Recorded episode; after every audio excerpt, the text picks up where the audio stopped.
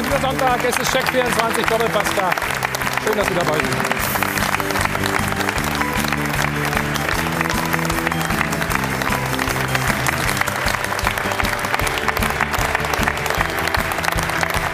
Elfter Spieltag, das war gestern mal Werbung für den Fußball, das Topspiel zwischen Dortmund und den Bayern. 95 Minuten, ein packendes Spiel. Die Bayern sehr gut drauf, am Ende stehen sie auch mit leeren Händen da. Man sieht es auch an den Gesichtern der Bosse. Freudentänze und grenzenloser Jubel dagegen beim Tabellenführer. Sieben Punkte Vorsprung auf die Bayern. Alles reingehauen, alles gewonnen, weil auch Lucien Favre sein goldenes Händchen wieder bewiesen hat. Paco kam sah und traf. Erster Verfolger der Dortmunder ist die Borussia aus Mönchengladbach. 3-0 haben sie schon in München gewonnen. Gestern gab es einen 3 1 Sieg bei Werder Bremen. So gut sind sie seit über 30 Jahren nach elf Spieltagen nicht mehr gestartet. Was ist der Grund für den Höhenflug? Das erklärt uns heute der Sportdirektor. Hier ist Max Eber.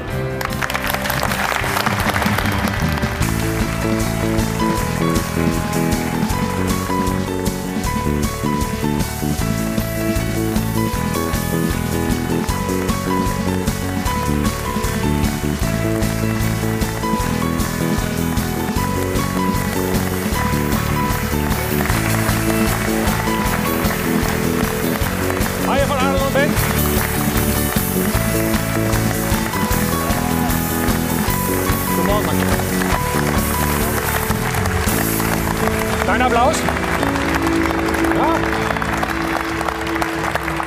erstmal. Dankeschön. Ja, das macht Spaß im Moment, ne? Ich gucke gerne auf die Tabelle. Ja, das stimmt. Ja, guckst auch gerne auf die Tore. Das ist gestern das 1-0 durch den Mann, der jetzt schon so viel wert ist, wie er für ihn bezahlt hast, Player. Ähm, es ist, ich mal, das Geld ist das eine. Ich weiß, es spielt eine Rolle, aber ich bin ja froh, dass er Tore macht. Und das ist mir das Geld erstmal egal. Dann scheint es gut investiert zu sein. Super durchgesetzt hier, ne? Wunderbar nach innen gegangen. Sprechen gleich natürlich über das Spiel und wir haben natürlich auch deinen ehemaligen Trainer, den des Tabellenführers, zu dir gefragt. Gladbach ist da und es ist kein Zufall, nach, elf Spielen sind gefährlich Gladbach. Schöne Grüße an Maxi Eberl, der sitzt morgen bei uns in der Sendung. Ja, aber schöne Grüße an ihn und Sie sind Favorit doch. Danke. Favorit auf was? du kennst ihn ja. Es ist unnachahmlich. Nein. Ich habe es ja gesagt, als, äh, als er uns verlassen hat, dass, äh, dass man jedem Verein gratulieren muss, ähm, die ihn als Trainer bekommen. Und das war in Nizza so und das scheint jetzt in Dortmund nicht anders zu sein. Ja, läuft gut. Aber die Favoritenrolle nehme ich jetzt noch nicht an. Nee, nee, ne? Jetzt noch nicht? Nein, nein. Wir arbeiten dran in den nächsten zweieinhalb Stunden. Ja? Unsere weiteren Gäste. Heute Morgen unser Mann bei den Bayern, Stefan Kumberger. Sport 1 Experte Stefan Effenberg. Der Sportchef vom Redaktionsnetzwerk Marco Fenske. Guten Morgen. Und unser Sport 1 Experte Reinhard Beckmann. Moin, moin. So, wie immer an der Stelle eine kleine Erfrischung schon. Keine Angst, alkoholfrei. Wir brauchen das immer, ne? damit wir die nächsten zweieinhalb Stunden gut überstehen. Genauso wie ich immer Ruth brauche. Guten Morgen, Ruth. Dankeschön. Guten Morgen.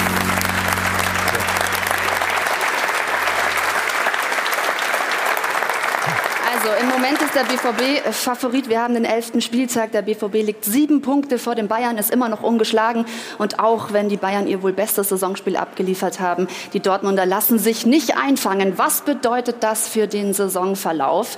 Gestern haben die Fans ja schon im Stadion lauthals gesungen, deutscher Meister wird nur der BVB. Träumerei oder vielleicht doch was Wahres dran? Kommt es zur Wachablösung mit diesem ja, Trainer, der einfach so richtig gut passt und einen fitten Kapitän, Marco Reus. Unsere Frage der Woche lautet, führen Favre und Reus den BVB zum Titel? Rufen Sie uns an unter der 01379011011, schreiben Sie uns via Facebook und Twitter und dann werden wir das hier in unserer Sendung natürlich mit einbauen. Dankeschön. Dankeschön, Ruth. Viele haben gestern zu Recht gesagt, das war ein sehr gutes Spiel der Bayern. Vielleicht sogar das Beste in dieser Saison. Auch lauftechnisch war das rekordverdächtig. Bleibt eigentlich nur eine einzige Frage. Warum sind sie trotzdem als Verlierer vom Platz gegangen?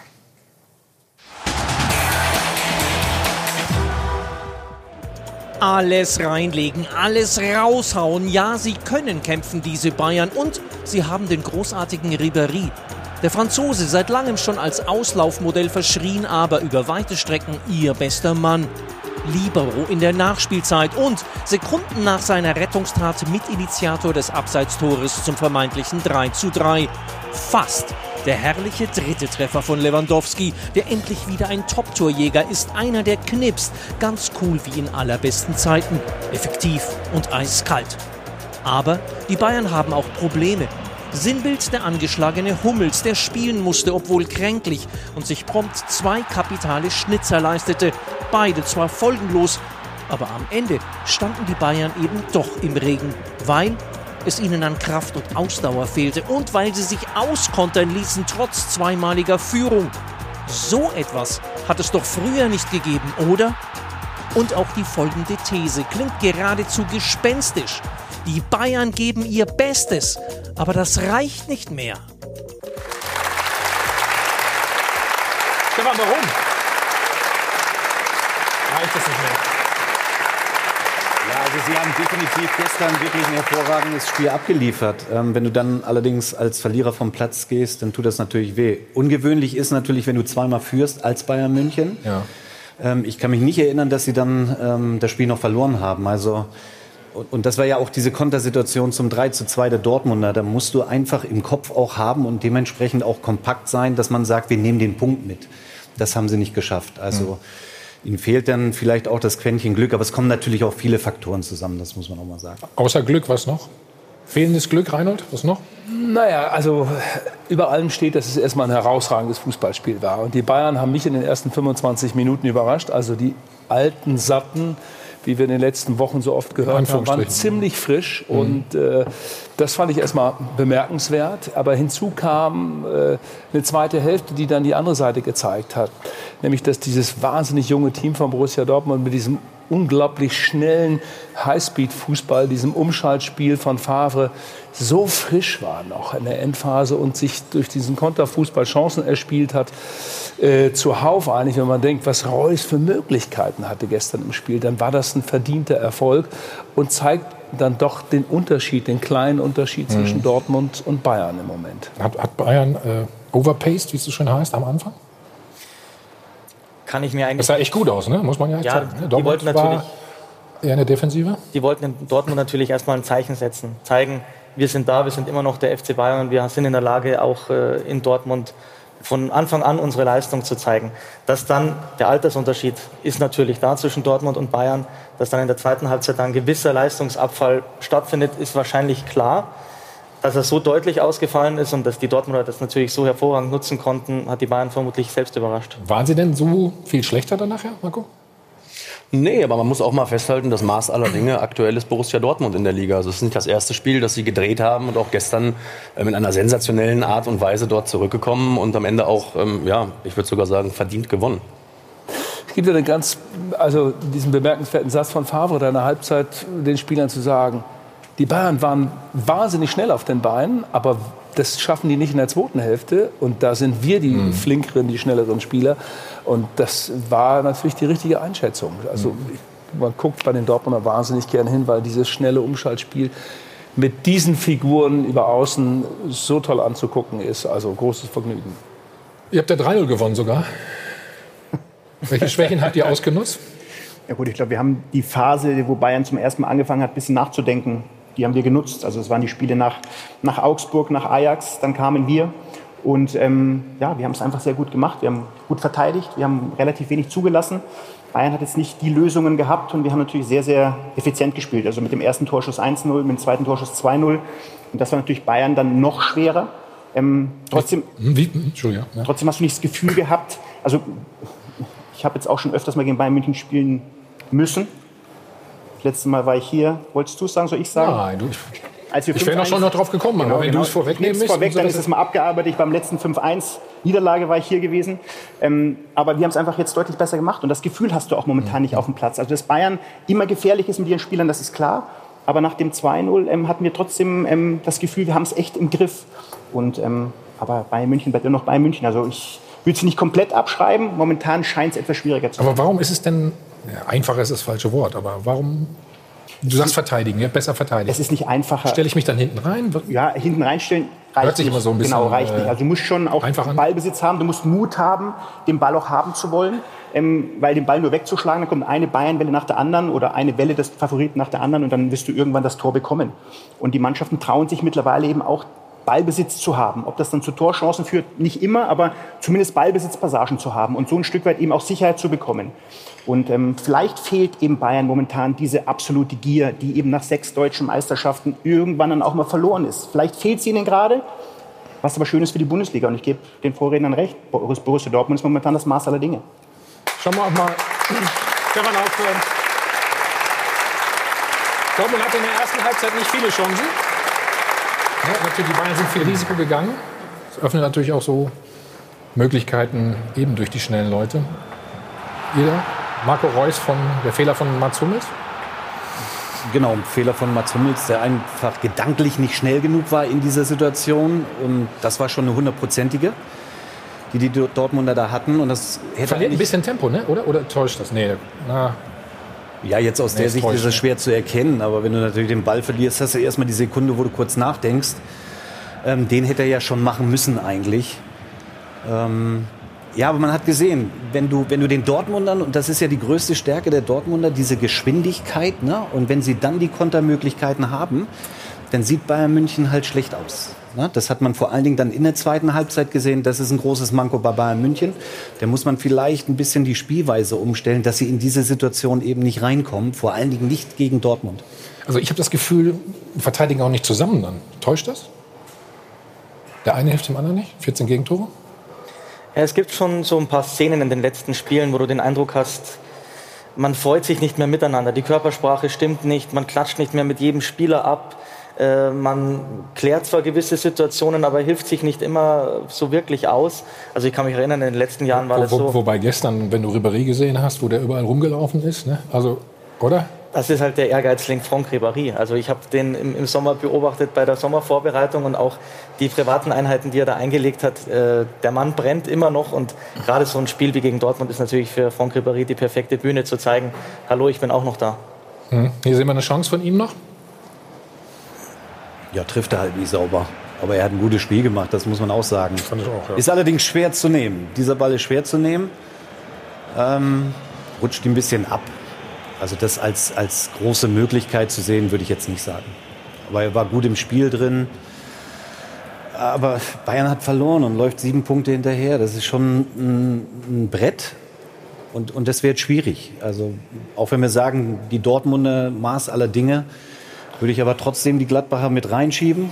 Ich weiß nicht, ob es die Recht ist, aber die spielen auch einen hervorragenden Favoritenrolle Fußball. kriegt er Ich nachher schieb auch ein bisschen Ein mit. Stück weit, ja, ein Stück kriegt er weit schon. noch, ja, ja, ja. Auch die Art und Weise, wie Gladbach Fußball spielt, da kommen wir Ja. nachher noch drauf. Ähm, aber das macht auch Fall. richtig Spaß. Aber Vielleicht mal den einen Gedanken, den du gesagt hast, Thomas. Also es ist zu spüren, dass da eine gewisse, eine gewisse Gruppendynamik beim FC Bayern unterwegs ist. Das merkst du. Und dass es so eine Solidarität in der Mannschaft nicht in dem Maße gibt, wie es sie bei Dortmund zu lesen ist im Moment. Das ist einfach der Unterschied. Und ich glaube, das ist das Wichtigste, was die Bayern jetzt hinkriegen müssen, dass das wieder äh, ein bisschen mehr Teamgeist ist. Und äh, Franck Ribéry gestern die große Überraschung, aber das ist Ribéry, der weiß um so ein Spiel und es kickt den so an und der ist dann Kulisse, auch so gierig alles, und so ne? gallig an dem Tag zu sagen, ich bin immer noch eine große europäische Nummer. Das zeige ich euch im Spiel gegen Dortmund. Das, da ist er einfach so klug und so spitz an dem Tag und liefert so ein großartiges Spiel.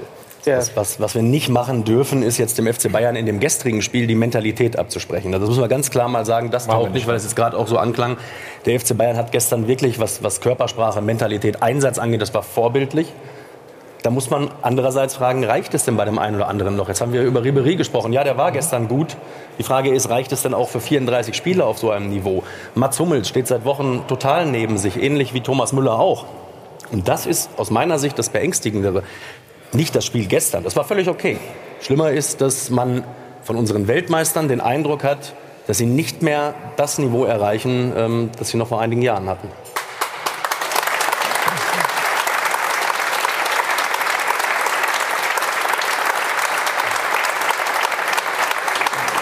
der, der Zusammenhalt bei den Bayern kam natürlich auch aus den Narben der Vergangenheit. Wenn man überlegt, das Finale daheim, dann äh, das verlorene Pokalfinale äh, gegen Dortmund, äh, kein Titel 2012. Das waren natürlich Momente, wo sich eine Mannschaft zusammengerafft hat und die Spieler sind ja teilweise heute noch da. Und die Ja. Narben fehlen bei dieser Mannschaft einfach.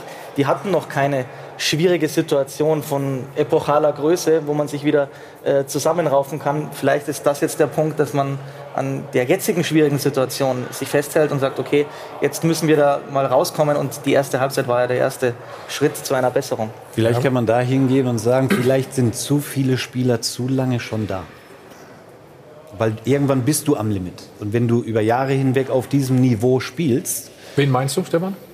Ja, im Allgemeinen die ältere Generation, also 30 und auch plus. Und ähm, wenn, du, wenn du über Jahre auf diesem Niveau spielst, dann hat Max schon recht. Irgendwann ist der Hunger dann auch nicht mehr da. Und du, du, du, es tritt so eine gewisse Sättigkeit ein. Und ich glaube, da hat der FC Bayern vielleicht etwas verpasst. Also den Umbruch hätten Sie deutlicher machen müssen aus deiner Sicht? Ja. Sie sagen ja, wir, wir, Sie sind im Umbruch. Ja, sie Erkennst wollen du es natürlich Stück für Stück. Also ein, Ja. ein Verein wie der FC Bayern macht ja jetzt keinen Tabula Rasa. Das ist ja klar. Das sollte grundsätzlich kein Verein Nee. machen. Aber man hätte ihn vielleicht ein bisschen, ein bisschen stärker vorantreiben treiben müssen. Mhm. Jetzt im Nachhinein, glaube ich, sehen sie es auch. Jetzt denken wir mal, oder stellen wir uns mal vor, du wärst jetzt Sportdirektor beim FC Bayern. Was hättest du geändert? Oder anders gemacht? Jetzt vom Einkauf her? Ja. Ich hätte schon auf die gesetzt, die nach wie vor da sind. Ähm, sprich jetzt Robben Ribery, die meinst du, glaube ich, vom Alter her. Und ich hätte einfach appelliert an die Spieler aufgrund der Qualität, die sie einfach haben. Und deswegen würde ich auch Kovac aus der Kritik rausnehmen, weil es wird viel gegen Kovac geschrieben und, und geredet und, und das macht er falsch und, und dieses, jenes, welches. Ich glaube, dass es jetzt wichtig ist, eben an die Spieler aufgrund ihrer Qualität, die sie haben, zu appellieren und zu sagen, hey, ihr steht jetzt in der Hauptverantwortung, ähm, die Saison noch zum guten Ende zu bringen. Max, wann merkt man das? Ja, Wenn man vielleicht Spieler tauschen muss oder, oder neue ist, Impulse eine, setzen muss? Das ist, glaube ich, einer der schwierigsten Momente als, als leitende, äh, leitende Funktion, Trainer oder Sportdirektor, im Erfolg Schnitte zu machen. Also klassisches Beispiel, du steigst auf mit einer Mannschaft. Ja. Oftmals, dass man eigentlich einen Schnitt machen Dann müsste. gibt es Du das Wort Dankbarkeit natürlich. ja, ne? Dankbarkeit, dann sagst du die Emotion des Aufstiegs nehme ich mit und das ist was, was gewachsen. Aber du weißt eigentlich, die Qualität dann in der nächsthöheren Liga, ich rede jetzt von zweiter Liga, erste Liga, kann schon problematisch werden. Und du siehst eigentlich, du müsstest mehr machen. Und ich glaube, das ist, und jetzt genauso bei Bayern München, wie gesagt, sechsmal deutscher Meister gewesen und wirklich in einem, einem Flow gewesen, deutschen Fußball in einer Art und Weise vertreten über Jahre, Jahrzehnte hinweg, aber auch die letzten Jahre. Außergewöhnlich. Und dann irgendwann mal zu sagen, so, wer auch immer, jetzt, die Namen sind gefallen, wir machen jetzt was anderes, wir müssen was, was Neues vorantreiben. Komplizierter Moment. Echter kompliziertester Moment. Aber den Punkt hätte es, Entschuldigung, den Punkt hätte es gegeben. Wenn ich äh, dran denke an den 1. Mai, wo die Bayern äh, in Madrid gespielt haben, da war der Kader an der, an der Leistungsgrenze. Das war äh, eine Leistungsschau, eine letzte Leistungsschau, was der Kader leisten kann. Und da hätten die Bayern sagen müssen, okay, wir haben so gut gespielt wie in der ganzen Saison noch nicht.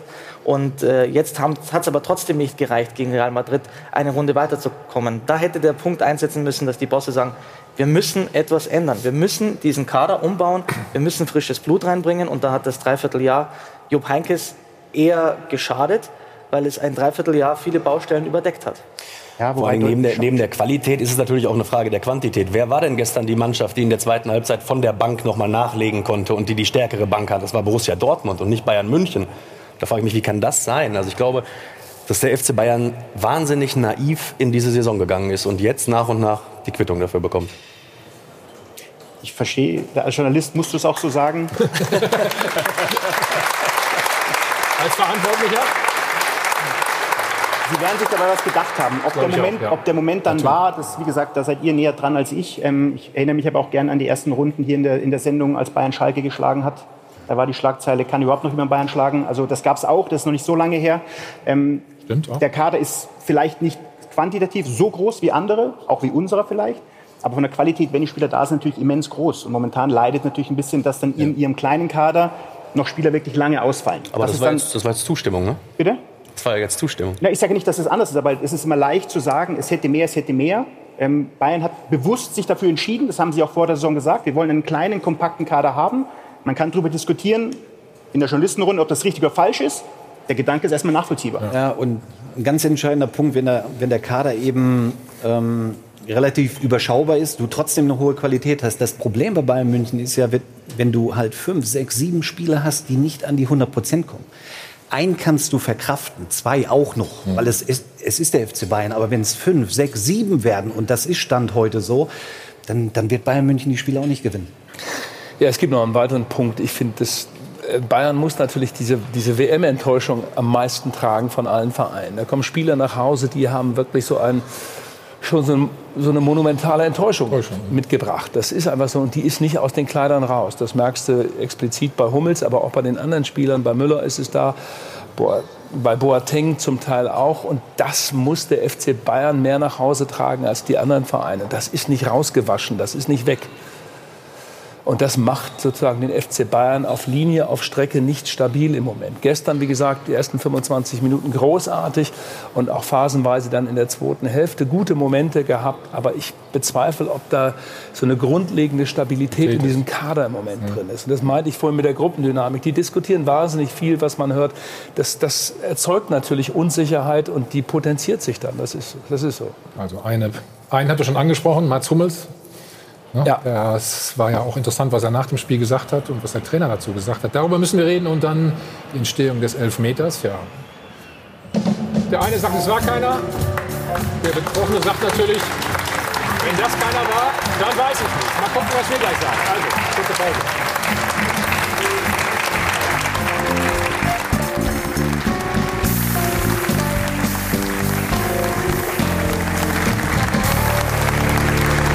Hi von Adel und Band, live aus dem Hotel am Münchner Flughafen. Wir sind zurück beim Check 24 Doppelpass. Reden weiter über das Topspiel von gestern Abend. Borussia Dortmund schlägt die Bayern 3 zu 2. Aber es gibt natürlich auch ein paar Szenen, die müssen wir unbedingt besprechen. Zum Beispiel diese hier. Elfmeter, ja oder nein? Foul an, Robert Lewandowski. Ja oder nein, Stefan? Na, für mich kein. kein Er beschwert Foul. sich? Guck mal. Ja, das ist ja normal, dass er sich beschwert. Das kennst, ja das kennst du aus eigener Erfahrung, ne? auch, klar, würde ich auch machen. Ja. So, Weigel. So, jetzt zieht er nach innen. Aber es ist kein Kontakt, wo du einen Elfmeter gibst. Meine Meinung. Es ist aber ein Kontakt, oder? So, diese Zeitlupe erzählt auch nicht mehr. Nee, Es ist ein Kontakt da, aber ich hätte es auch verstanden, wenn vielleicht der den einen Fuß so anschlägt, dass er den anderen einhakt hinten. Aber er schmeißt ja beide Füße zur Seite. Also ich finde auch, dass es kein Elfmeter ist. d'accord? Kein Widerspruch. Gut, nächste Szene. Unser beliebtes Thema. Hand oder nicht Hand? Also Hand ist es natürlich. Hier Witze. Versucht zu klären, schießt sich dabei selbst an. Boah, oder? Ist ein Handwitzel, ist das, ein Handwitz. Ja, guck mal, Reinhold, auch hier. Bloß nicht. Jetzt dafür auch schon Elfmeter? Man könnte als Bayern-Fan natürlich fragen, was hat die Hand da oben zu suchen? Ja, das ist ja in der Bewegung. Ich sage ja, als Bayern-Fan könnte man so argumentieren. Also wenn, du, steht man wenn, wenn, dich du, wenn nicht, du ne? in der Szene einen Schuss blockst, so, dann würde ich sagen, okay. Aber für mich ist es kein Hand. Also es ist Hand, klar, aber es ist nicht Hand, Ja, ja, es ist- wo man sagt, dafür gebe ich einen Elfmeter. Sag, es ist Ellbogen, dann bist er du hat raus ja aus der Nummer. Er hat ja nichts El- verändert in Ellbogen der Szene. Was sagst du? Max, ja, du kennst die Ich habe Regel. gedacht, ihr lasst mich raus. Nee, du kennst die Regel am besten von uns als Ja gut, normal ist Betroffener, ne? normal, also es ist eine viel diskutierte Regel. Man hat jetzt versucht, einen Weg zu finden, dass alles, was hier so in dem Größenordnung ist, Wie einfach beim Kopf oder wie? Oder wo, auch wo hier, an? auch hier. Also ich sag mal, alles, was dann vom Körper sich abspielt, und da geht es jetzt nicht um, ich höre ja oft absichtlich, nicht absichtlich, es geht um kurze Distanz, nicht kurze Distanz. Es gibt jetzt gerade diese Regel, da kann man drüber diskutieren, ob die berechtigt ist, aber es gibt diese Regel, alles, was vom Körper weg ist, ist Hand. Im ersten Spiel in Leverkusen bekommen wir so einen ähnlichen Elfmeter. Da kommt eine Flanke von links und, ähm, und Henriks, meine ich, kriegt ihn ans, ans Knie und dann an die Hand. Da war die Hand allerdings da oben, da bekommen wir den Elfmeter. Das wäre auch eine sehr harte Entscheidung, weil wirklich ja kein Bayern-Spieler irgendwo in der Nähe war, um das Ding vielleicht äh, zu verwandeln. Also ich hätte auch keinen gegeben. Aber es wurde schon mal gegeben, das wolltest du wirklich Es wurde sagen, schon mal gegeben, ja. Aber ich hätte ihn nicht gegeben. Gut. Dann schauen wir auf den Elfmeter, den es dann gab. Kurz nach der Halbzeit. Marco Reus wird auf die Reise geschickt. So. Da haben wir es. Arnold? Sehr clever gemacht von, äh, von Reus. Also er spielt den Ball quasi zur Eckfahne. Ich betreibt das jetzt mal. Er weiß genau, in welchen Konflikt Neuer jetzt reingerät. Ein Neuer Hier zögert einen Moment, ne? oder? Ja, gesehen? man sieht äh, zuvor, dass Neuer zögert, Ja. rauszukommen, einen Schritt zurück macht. Das war da total ganz gut zu sehen. Der Ball geht ganz weit weg von Reus jetzt, weil er sucht einfach jetzt den Kontakt, macht es irre clever. Und äh, ja, Wenn du was sagst, er sucht den Kontakt, ist es für dich nicht eindeutig? Also, doch ist eindeutig. Was soll er machen? Stelle, was soll er machen? Ja, aber äh, Also Manuel Neuer hat ja nach dem Spiel gesagt, der tritt mir in den Bauch. Ich glaube, die, ich glaube, die Einschätzung hat er definitiv exklusiv. Ähm, klarer Elfmeter. Ich sag mal, die beste Szene, also das beste Bild war das erste Bild, als du in normaler Geschwindigkeit Marco Reus gesehen hast. Und wenn Marco Reus, keine Ahnung, 34, 35 Stundenkilometer läuft und er tickt den Ball nur an und nur das will er, aber er sieht natürlich auch, dass Manuel Neuer rauskommt. Wo soll er denn hin? Soll er jetzt noch drüber springen mit 35? Keine Chance. Deswegen ist Elfmeter. Ich finde, da muss Manuel sich besser ver verkaufen. Da muss er einfach wegbleiben, weil er sieht doch, dass der Marco nicht mehr klar zum Schuss kommen kann. Da passiert ja auch nichts, ne? oder? Interessant ist sozusagen bei Neuer, der, der so ein perfektes Timing immer hatte fürs Rauskommen. Hier zögerlich ist, sogar einen Schritt zurück macht, dann sich erst entschließt, doch wieder rauszukommen und den Weg zu suchen und den Weg zu nehmen und daher auch diesen späten Kontakt erst bekommt. Hätte er sich gleich entschlossen rauszukommen, glaube ich, wäre er vor Reus am Ball gewesen und hätte die Sache sicher klären können. Es gab keinen Videobeweis bei keiner Szene. Ja, wir Wie müssen, habt ihr das empfunden? Ich glaube- War ganz angenehm, ne? oder eigentlich? Darüber man wissen nicht, wir wissen ja nicht, was tatsächlich im Hintergrund läuft. Die gute alte Zeit. Also es ist nicht augenscheinlich, aber ich glaube schon, dass im Hintergrund was läuft. Aber Manuel Gräfe sich so Was sicher, meinst du? Also, dass er, dass zumindest, dass sie kommunizieren. genau, dass zumindest was kommt und dass der Manuel Gräfe wahrscheinlich von Anfang an gesagt hat, ich bin mir hundertprozentig sicher bei allen Entscheidungen und dann gibt es auch keinen Videoassistenten. Das ist ja auch klar. Also jetzt muss man auch mal hingehen und sagen, wir haben ein super Fußballspiel gesehen, aber es war auch eine Weltklasse Schiedsrichterleistung. Ja, das muss man wirklich mal herausstellen. Total. Die, die Schiedsrichter waren am Anfang der Saison doch extrem unter Druck und auch in der Kritik. Und ich glaube, das war gestern eine Leistung total unaufgeregt, total überzeugt von allen Entscheidungen, auch bei den Abseitsentscheidungen. Das musst du auch erst mal erkennen. Also das war eine fantastische Leistung. Also das Ganze gespannt, ne? musst du dann sagen. Absolut. Ja, ab- absolut. Aber das, glaube ich, fa- empfand ich nach den ersten Wochen, wo es ein bisschen holprig war, fand ich aber die letzten Wochen schon in Summe. Auch dieser Videoassistent, ich weiß, ihr besser. zeigt ihn ja Nein, sehr nein. häufig und ihr diskutiert sehr häufig in Nicht der mehr Runde. so oft auch. Nein, nein.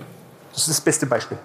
Also ich finde, das ist wirklich. Du meinst, das ist ein gutes Zeichen, ne? Ja, genau. Es ist gut mittlerweile, es ist im Hintergrund und ähm, es hilft trotzdem den Schiedsrichtern. Über eine Personalie müssen wir noch reden, Ruth. Genau, einer, der gestern keine fantastische Leistung abrufen konnte, Mats Hummels, hat mehrfach gepatzt. Also das war wirklich nicht sein Spiel. Er hat dann danach eine Erklärung dafür geliefert, hat gesagt, er war krank. Das hat sich auch schon am Tag vorher abgezeichnet. Also er war erkältet und das hat sich dann natürlich auf die ganze Verfassung ausgewirkt. Also im, im Kopf war alles ein bisschen langsamer und ähm, hat eben dann alles etwas länger gedauert. Und da fragt man sich, hm, ein kranker Mats Hummels, warum steht er dann in der Startelf? Hat den Trainer natürlich in ja, Erklärungsnot gebracht auf der Pressekonferenz. Er sagte das in der Halbzeit, aber unsere Ärzte haben ihm ähm, ein Medikament verabreicht und ähm, es hieß, es ist alles soweit okay. Ja, deswegen haben wir ihn wieder aufgestellt. Ich habe ihn in der Halbzeit auch gefragt, bist du dir sicher, dass du spielen kannst? Er sagte darauf ja, deswegen haben wir ihn wieder auf den Platz geschickt. Also anscheinend hat Mats Hummels gesagt, es würde alles soweit passen. Ähm, dieser User versteht das nicht und sagt, wenn es stimmt, was Hummels erzählte, dann haut's mir echt den Schalter raus. Wenn er krank ist, dann soll er gefälligst zu Hause bleiben. Somit schadet er nicht nur ihm, sondern der ganzen Mannschaft, wie man wieder einmal mehr sehen konnte. Also, ähm, wie ist das jetzt einzuschätzen, Mats Hummels, der eben äh, krank war? Wie ist das mit der Männergrippe? Da kenne ich mich nicht so aus. Kann man sich da überhaupt noch rühren?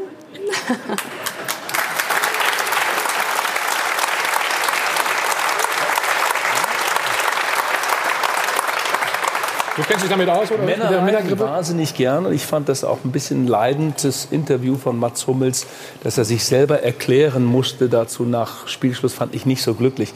Wenn andere das formulieren und sagen, Mensch, Hummels hat heute gespielt, trotz einer Erkältung, war vielleicht deshalb nicht ganz so präsent wie sonst, ist das anders. Aber er als gestandener Nationalspieler muss nicht nach Spielschluss sich hinstellen, langes Interview und sich quasi selbst entschuldigen. Das finde ich nicht glücklich. Aber erst mal zu sagen, ich möchte spielen, ist ja in Ordnung. Ne? Das, da ist ja nichts gegen zu sagen. Wie oft hast du mit Erkältung gespielt oder mit irgendwie Muskelverhärtung und so weiter? Kam öfter vor, ne? Also, Ja, war bei uns also auch so, ne? Ich wollte auch immer spielen, aber ich Genau. wusste natürlich, wenn ich, wenn ich auf den Platz gehe, dann heißt das für den Trainer, ich bin fit. Zu 100 Prozent. Und dementsprechend. Gibt's doch muss keine Entschuldigung, wenn du Nein, irgendwas, und dementsprechend musst du auch beurteilt werden. Was ich niemals in meinem Leben gemacht hätte, mich nach einem schlechten Spiel dahingestellt und gesagt hätte, ich habe heute keine Leistung gebracht, weil ich hatte eine Muskelverhärtung oder ich hätte eine Grippe. Also das, das macht man nicht. Und damit schiebt Mats Hummels in meinen Augen auch den, den schwarzen Peter rüber zum Kovac, der dann in Erklärungsnot kommt. Da sieht man mal, wie viele Probleme und Problemchen die Bayern denn doch haben. Sowas macht man nicht. Die Verantwortung, die Verantwortung liegt.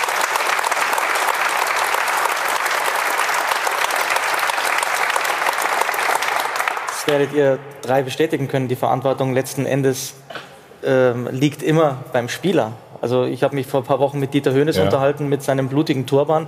Der hat gesagt, natürlich war die letzte Entscheidung bei mir.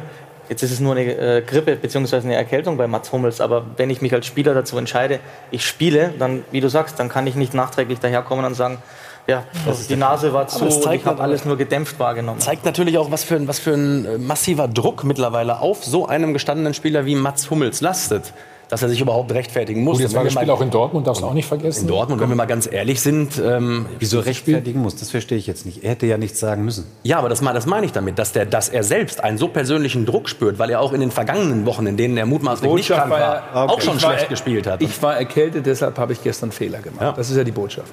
Wenn Mats Hummels die letzten zehn Wochen fantastisch gespielt hätte, dann würde er darüber hinweggehen und hätte das gar nicht erwähnen müssen. Aber das zeigt, auch dort hat, hat sein persönliches Selbstvertrauen ähm, gelitten. Weil, wie gesagt, Mats Hummels ist in dieser Saison ähm, eine der Enttäuschungen bisher. Frage ist natürlich auch, wenn du mit Süle dann noch jemand auf der Bank hast, der fit war, ne? Oder gesund, oder, Reinhold? Aber was will der Trainer machen? Was soll Nico Kovac machen? Die Ärzte sagen ihm, es geht. Der Spieler sagt, es geht, ich will spielen. Die Verantwortung liegt in dem Moment nicht bei Nico Kovac. Der kann ja nicht sagen, lass mal selber, äh, gib mir mal deine Nebenhöhlen, äh, ich schaue mir das selber an. Das geht ja nicht. Nein, er, ver er vertraut dann in dieser Situation Gut, das ist auch in einfach Ordnung dem Spieler. ne? Ist auch in Ordnung, oder? Das ist in Ordnung. Dann soll er sich aber nicht danach hinstellen. Ja, was zeigt das denn? Oder was sagt das denn aus? Über das Innenleben? Dass halt einiges nicht, nicht passt. Und ähm, ich weiß nicht, wenn, wenn ein anderer Spieler krank gewesen wäre, ob er diesen Gang gewählt hätte. Vielleicht ist es dann auch eine Frage des Charakters. Na, ich glaube, es ist dann doch die ganz große Verunsicherung. Man merkt das in der ganzen Körpersprache bei Mats Hummels. Gestern auch dieses, das Interview nach Spielschluss. Man spürt die ganze Verunsicherung. Da ist jemand nicht bei sich. Das ist zu lesen. Und das ist auch auf dem Platz so. Ich glaube, das sind auch diese Nachwirkungen. Weltmeisterschaft, all das, was da eine Rolle spielt, zu merken, ich werde nicht jünger, mein Tempo wird nicht mehr im direkten Zweikampf. Das ist alles zu lesen bei Hummels und das liest er auch selbst. Der ist klug genug, um das als erster zu erkennen. Aber dass er dann so unsouverän ist und sich selber entschuldigen muss, das macht man nicht. Zumindest ist er ehrlich gewesen, ne? Ja, ist sehr ehrlich gewesen und es ist wirklich, er ist nicht bei sich im Moment. Schade. Großer Fußballer.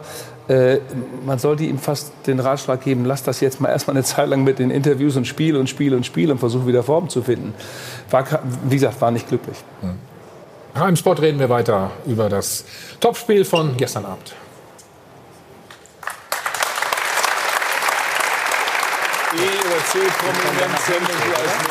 So, hier wieder zurück. Jetzt hören wir mal den Vorstandsvorsitzenden Karl-Heinz Rummenigge, was er zu Nico Kovac gesagt hat. Ich glaube, die Öffentlichkeit diskutiert viel, da kann, haben wir keinen Einfluss drauf. Wir diskutieren intern über dieses Verhältnis nicht. Also, Nico Kovac steht in keinster Weise bei Ihnen. Intern diskutieren wir nicht. Also, er steht nicht zur Diskussion. Also, ich habe jetzt hoffentlich Karl-Heinz Rummenigge richtig verstanden, dass Sie intern schon diskutieren, allerdings nicht die Trainerfrage. Ähm, weil Lösungen müssen her. Allerdings äh, glaube ich nicht, gerade nachdem am Mittwoch Uli Hoeneß sich so weit äh, herausgelehnt hat und gesagt hat, ähm, die Meisterschaft ist nicht Pflicht. Wenn wir nicht Meister werden, dann geht die Welt nicht unter. Das hat ja Nico Kovac extrem entlastet in Sachen Druck. Und wenn man sich dann nach dem Dortmund-Spiel, das ja wirklich gut war, sich hinstellen würde und sagen würde, Ja. wir diskutieren über den Trainer, das wäre ja hochfahrlässig. Hm, Mehr kann man eigentlich nicht machen, ne? Max, oder? Als sich hinter den Trainer zu stellen, logischerweise. Aber in ich, so einer das, Situation. Genau, aber das Gefühl habe ich außenstehend auch nicht, dass Nico Kovac in irgendeiner Weise jetzt gerade äh, Probleme hat oder angeschossen ist. Ich glaube, der Club an, an sich will sich gerade ein Stück weit oder muss sich gerade ein Stück weit finden, aber ich glaube nicht, dass Nico Kovac zur, zur Disposition steht. Was auch richtig ist. Also auch Bayern München kann eben mal eine Phase haben, wo es ein bisschen komplizierter ist. Sie haben ja letztes Jahr dann äh, Ancelotti ja schon mal entlassen in einer Phase, wo ich es verstand, verstehen konnte als Außenstehender. Ähm, ob jetzt Jupp Heynckes die Phase dann ähm, was überdeckt hat, sie sind deutscher Meister geworden. Also der Erfolg steht schon noch über allem. Dass vielleicht äh, der Umbau, der gerade ähm, angesprochen wurde, ist dann nicht vorangetrieben wurde, okay, aber man ist trotzdem deutscher Meister geworden. Und jetzt hat man eben eine junge Truppe, die versucht eben, also mit Brazzo und mit, mit Nico, die gerade was moderieren muss, was nicht ganz so leicht ist. Hm. Der Erfolg steht über allem. Bitte, Reinhold. Ich zahle auch 4 Euro, okay? Nee, ich mach 4. Ja, die Zahl gefällt mir. Du machst 4? Ja, genau. Wir sind vier Punkte hinten noch. Ich dachte, als Zweiter kriegt man mehr Prämie, deswegen. Ich krieg keine Prämie. Ich muss nur bezahlen. Ja, du kennst es doch. Hast du schlecht verhandelt? Nein, nein. Mir geht's schon gut. Du sagst ja auch, man muss Nico ähm, in Ruhe mal arbeiten lassen, jetzt, ne, Nico Kovac. Absolut. Ich meine, Karl-Heinz Rummenigge hat es ja gerade gesagt, diskutieren tun wir intern, aber, aber nicht über den Trainer. Und das ist vollkommen richtig. Weil du musst dann wirklich mal an die Spieler auch rangehen und daran appellieren und, und dem Trainer wirklich Ja. diese, diese Zeit auch geben. Ist in, im Allgemeinen ist es eine unfassbar schwierige Phase, in der der FC Bayern gerade steckt. Ähm, und deswegen ist es richtig, den äh, Trainer aus der Schusslinie zu nehmen. Er hat ja auch. Ich finde,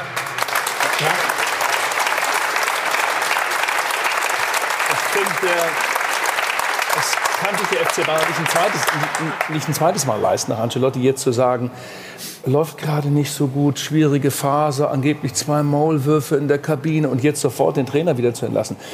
Dann geht da kein großer Trainer mehr hin. Du musst jetzt mal wirklich äh, ein Bekenntnis liefern und sagen, diese schwierige Situation, die kriegen wir gelöst. Das kriegen wir hin.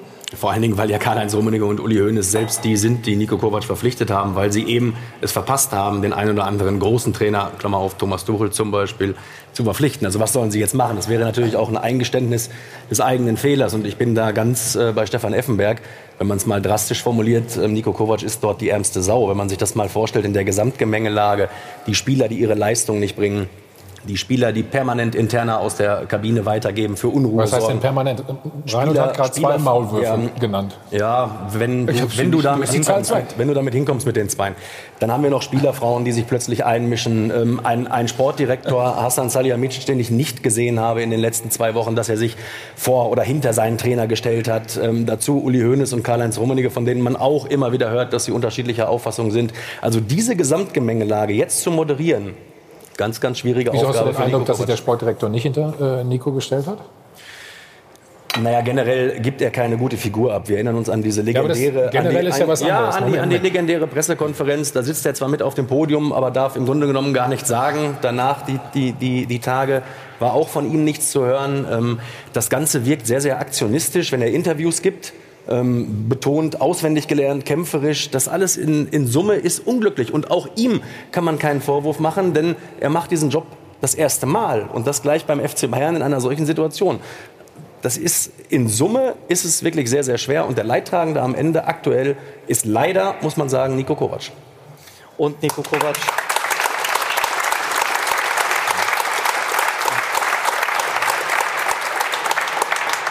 Nico Kovac äh, hat natürlich auch die undankbare Aufgabe, dass er in ein gewachsenes Gebilde hineingesetzt wird.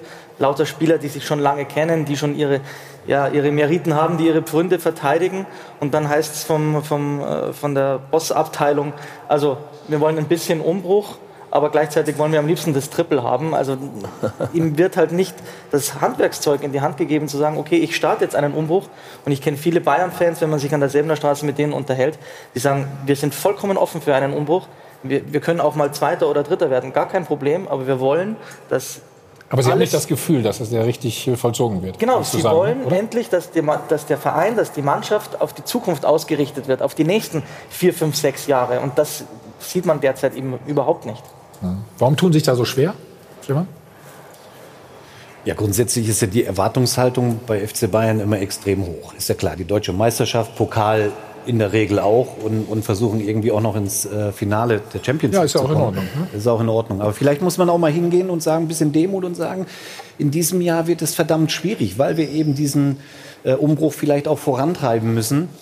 Und das ähm, kostet vielleicht dann mal die Meisterschaft. Ähm, also ich, ich freue mich eigentlich auf die nächsten Wochen, weil ich das gerne sehe, wie sich die Verantwortlichen äh, öffentlich äußern zu der, zu der rein sportlichen Situation. War in, der, Also der Präsident hat in den sich- letzten Wochen interessant und es wird Der mit Präsident Sicherheit hat sich unter der Woche äh, geäußert. Hören wir noch mal rein, nach dem Champions League-Spiel. Wir haben eine Mannschaft, die im Umbruch ist. Wir haben einen jungen Trainer, der sich hier rein äh, arbeiten muss. Und da muss man ein bisschen Geduld haben. Ja?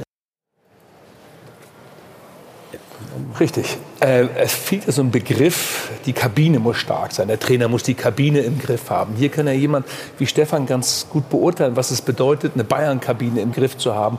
Oder wenn Spieler, die ja alles irgendwie Eigenunternehmer sind, dann äh, schon mal was hinterfragen oder mal eine Information rausschicken, die eigentlich in der Kabine hätte bleiben müssen. Da über allem steht natürlich nicht nur, dass der Trainer diese Kabine führt, sondern da sind wir aber an dem Punkt, dass da ein Sportdirektor da ist oder in dem Fall wie Brazzo, der diese Kabine mit stark machen muss. Und da höre ich, oder wenn man jetzt sich Borussia Dortmund anguckt, da ist natürlich mit Sebastian Kehl ein Treffer gelungen, der da ganz nah bei der Mannschaft ist, in sich als Typus natürlich auch glaubwürdig ist. So. Aber, aber bei Bayern München ist es so, und das weißt du auch, Thomas, auch jahrelang dort gespielt, der Trainer ist die eine Person, Ja. ganz Ja, klar. genau. So. Aber du hast auch innerhalb der Mannschaft eine Hierarchie, deine drei, vier, fünf Spieler, die gewisse Dinge und Probleme vor allen Dingen auch selber regeln. Das Mhm. weißt du. Und ich glaube, das ist in der jetzigen Phase bei München eben nicht der Fall. Und dann kann man hinterfragen, liegt das an einer Hierarchie, die nicht vorhanden ist? Fehlt es an den Spielern, die es können und wollen? Was müsste denn jetzt passieren? Wer, wer müsste es machen? Ja, ich kann warte, ja kein- warte, ich wir kann- sprechen das gleich weiter nach der Werbung. Namen reinwerfen, äh, aber das bringt den Jungs dann auch nichts. Das müssen sie schon ja, selber aber machen. du kannst doch mal in Ruhe überlegen, ob du einen Trainer erlebt hast, der die Bayern-Kabine im Griff hatte. Da bin ich sehr gespannt. Ne? Weil das ist nämlich nicht so einfach. Ja, das das glaub muss man ich. sagen. So, der Tabellenführer. Lucien Favre, der ist gut drauf. Wir hören mal schnell rein, was er gesagt hat. Wir sagen sieben Vorsprung, äh, Punkte Vorsprung vor Bayern, aber nur vier vor Gladbach, glaube ich. Wann Gladbach Borussia Dortmund einholt oder überholt, das sagt uns gleich Max Eberl. Vorher haben Sie die Chance, äh, etwas zu gewinnen.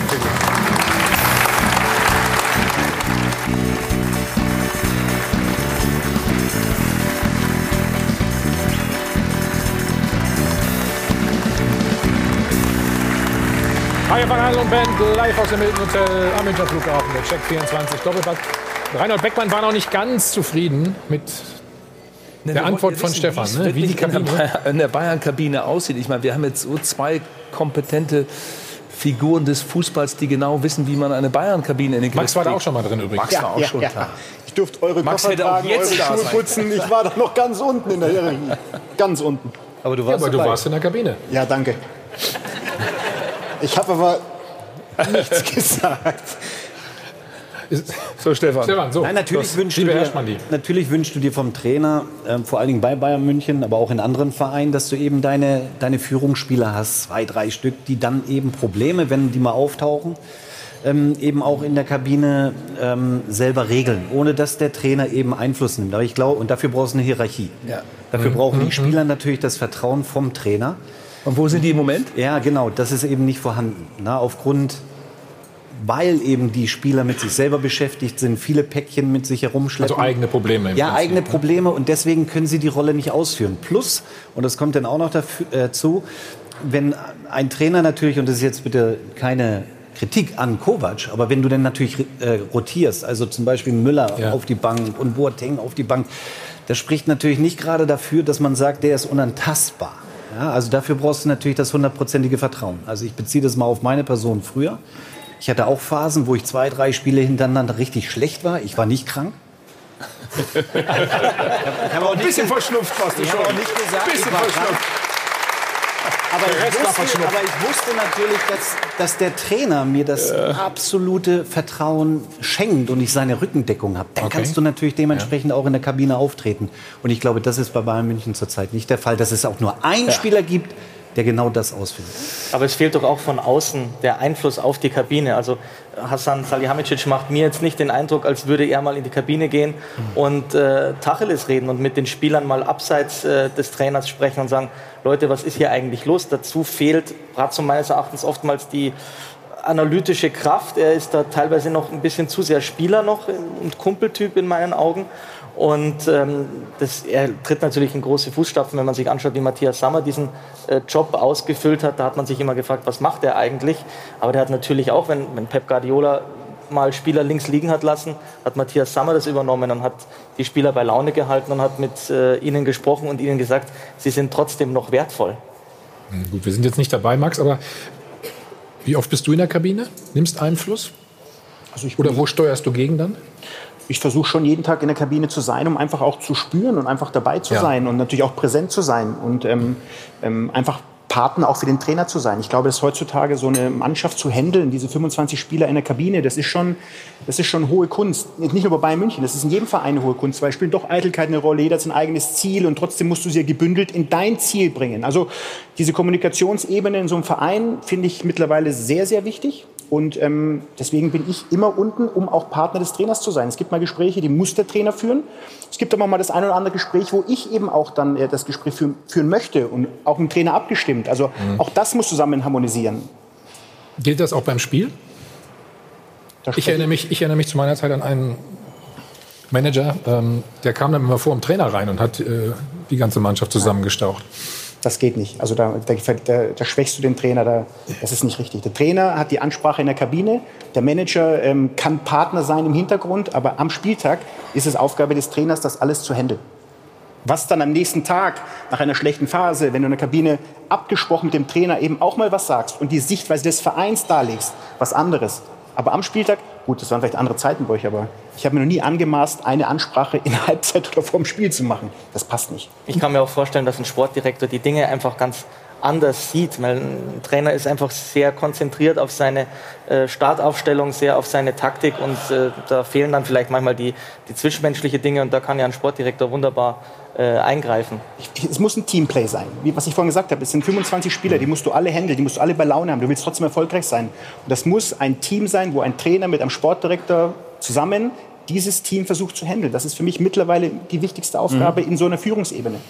Der Manager muss sozusagen auch den Trainer stark machen. Er muss diese Lücken schließen. Das ist ganz wichtig. Und das ist halt beim FC Bayern im Moment zu spüren, dass das nicht, noch nicht gelingt in dieser Konstellation. Ich glaube, dass sich der FC Bayern durch diese Erfahrung, die er gerade macht, radikal verändern wird. In der ganzen Besetzung im Kader. Wir werden in der nächsten Saison einen ganz anderen FC Bayern in der personellen Besetzung sehen. Ich glaube auch, dass es da große Schritte geben wird. Denken wir mal an Müller zum Beispiel, wo ich mir sage, so lange beim FC Bayern, aber die letzten zwei Jahre keine weitere Entwicklung, auch so mit sich selbst beschäftigt. Da tut eine Luftveränderung auch einfach mal gut. Das, da, ist, da muss man auch mal eine neue Erfahrung sich selber geben als Spieler. Ich glaube, es wird sich beim FC Bayern eine Menge verändern. Wenn sich der FC Bayern radikal verändert, ähm, und ich gehe auch davon aus, dass das passiert und zwingend notwendig ist, dann ist es nicht mit der Mannschaft getan. Es geht auch in die Führungsebene, denn auch dort, das ist doch das nächste Dilemma. Wir haben aktuell mit Karl-Heinz Rummenigge und Uli Hoeneß ähm, zwei Personen, die viel zu weit weg sind von der Mannschaft, die sich auch manchmal nicht einer Meinung sind. Dann haben wir einen schwachen Sportdirektor, wie wir bereits rausgearbeitet haben, und einen Trainer, Ja, aber suchen ja auch der, gerade auch aufgrund, jemand, der der aufgrund das ähm, seiner Rotation eben die wichtigsten Spieler nicht hinter sich hat. Also diese Gesamtkonstellation ähm, ist ja alles andere als die, um erfolgreich den Umbruch einzuleiten. Da ist es nicht damit getan, Mhm.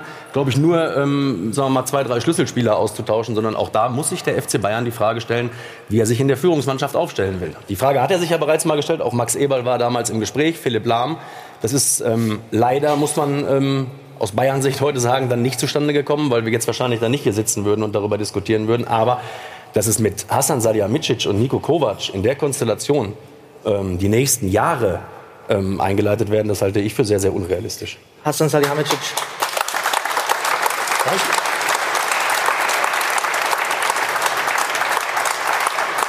Hasan Salihamidzic hat auch noch nicht ganz äh, raus, wie er mit den Medien, mit uns Medien umgehen soll. Ich habe manchmal den Eindruck, jede kritische Frage nimmt er persönlich, jede kritische Frage fängt bei ihm, da fängt bei ihm das Hirn an zu arbeiten und er denkt sich, was will der von mir?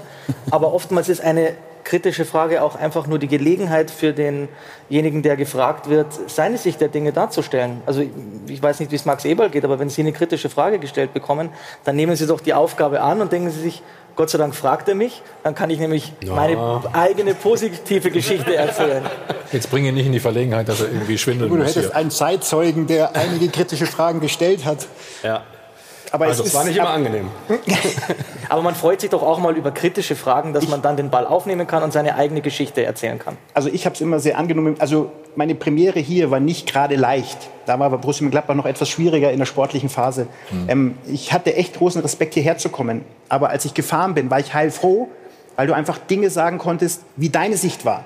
Was wir uns für Gedanken gemacht haben, was unsere Überlegungen war. Wo andere gesagt haben, okay, ja, können wir nachvollziehen. Und deswegen, ich finde, wenn es kritisch ist, musst du dich stellen. Und das Angebot der kritischen Frage muss dann aufgenommen werden, um das darzulegen, was deine Gedanken waren. Ob das alle gut finden, steht auf einem anderen Blatt. Aber zumindest kannst du dich äußern, kannst was erklären und kannst deine Sicht der Dinge darstellen. Ich glaube, das ist elementar.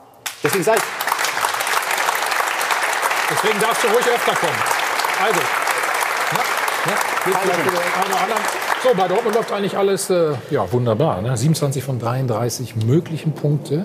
Im Schnitt fast immer drei Tore erzielt und den amtierenden Titelverteidiger besiegt. Das ist doch fast eine meisterliche Bilanz.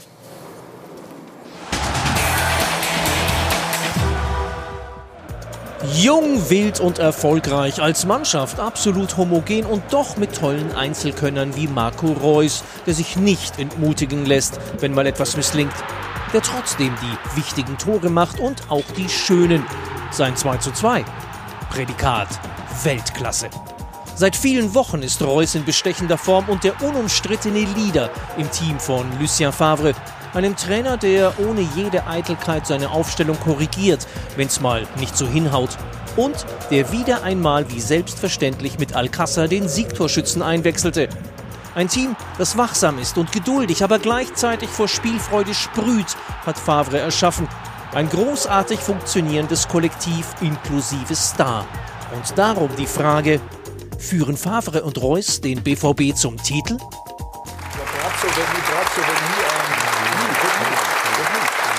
Dafür nicht gebaut. Das dafür nicht gemacht. Wir haben Bayern jetzt erstmal gerade. Nee, so, wir diskutieren dann trotzdem gern weiter. Die Frage war gerade, führen Favre und Reus den BVB zum Titel, Reinhold? Ja, warum nicht? Es gibt eine Saison, wo äh, vieles möglich ist. Wir haben über die Bayern jetzt ausführlich diskutiert. Diese Bundesliga ist so unberechenbar wie noch nie. Du denkst, Leverkusen kann auf einmal nicht mehr Fußball spielen, dann gibt es zwei hinreißende Spiele, gewinnt 6-2 in Bremen und fünf weiter, weiter, weiter. fünf- Wo war das Ja, noch? weiter. Wir reden über den BVB.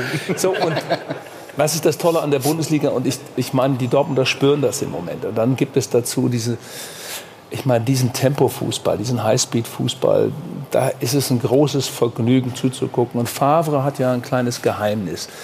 Ähm, er spielt ja sozusagen auch mit seiner Sprache ein bisschen. Und dann fragt er noch mal nach, er hätte das nicht verstanden und das nicht verstanden. Ich glaube ihm das nicht, aber egal. Es ist so schön, wie er das macht. Er lacht mit den Augen. Elegant, meinst du? Ja, na, es hat dieses französische, ich weiß nicht, Kommunikationsprobleme, ich habe nicht verstanden. Und dann ist alles beantwortet. Wunderbar. Dortmund kann mit Favre Meister werden, ja. Du hast, glaube ich, gerade gesagt, in dieser Saison ist alles möglich. Ja, ich bezahle eben, ich bezahle auch gleich alles hier. Weg damit. Also, mit Trainer reden wir gleich noch. Jetzt schauen wir erstmal auf Marco Reus, aber Stefan, auf das äh, 2 zu 2.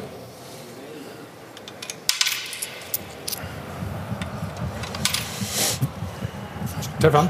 Spielen die Dortmunder natürlich gut, bleiben dran, bleiben, bleiben aggressiv. Hier hat Lewandowski eigentlich den Ball, ne? Ja, Und dann- und jetzt motzt er gleich den Gnabry an. Wir sehen das jetzt da. Sieht man, dass es Probleme gibt. Aber Dortmund hat weiterhin die Ruhe. Jetzt machen sie gleich auf über rechts. Und so wie Marco Reus den Ball gleich nimmt, da gibt es nicht viele in der Bundesliga, die den so machen. Wenn überhaupt. Ja, das ist echt Weltklasse. Pitcht vorher noch auf. Ähm, dafür brauchst du eine überragende Technik. Und die hat Marco Reus. Marco Reus ist gerade bei 100 Prozent, weil er endlich mal lange verletzungsfrei ist. Ähm, und es gibt Tore, da können wir noch so viele Kreise einmalen, wie wir wollen, die kannst du nicht verteidigen und das Tor gehört dazu. Das kannst du nicht verteidigen. Nee? Aber man kann da ein bisschen näher dran sein an Marco Reus. Ja, aber dann können wir jede Szene nehmen und sagen, oh, da hätte und wie auch immer. Lass uns einfach sagen, das war ein Weltklasse-Tor und das kann man nicht verteidigen. Ja, es war eine perfekte Hereingabe. Ja, super Tor. Ja, ich bin, also ich bin mir ziemlich sicher, dass andere Spieler den Ball angenommen hätten, weil sie eben nicht die Technik bzw. nicht den Mut hatten oder haben. Und Marco Reus hat beides in Perfektion. Deswegen war das ein geniales Tor. Du kennst sie doch schon ewig, ne? Eigentlich, ne? Ich habe gerade das Bild gesehen mit Favre und Reus zum deutschen Meister. Du hast die beide groß gemacht, wolltest du jetzt Nein, nein, nein, aber sie waren erst bei der richtigen Borussia. aus meiner Sicht. Aus meiner Sicht. Es steht mir Ja, zu, ja, das hat jeder verstanden. Es steht, es steht mir zu, ähm, ähm, sowohl Marco als auch, äh, als auch Lucien wäre es auch zu gönnen.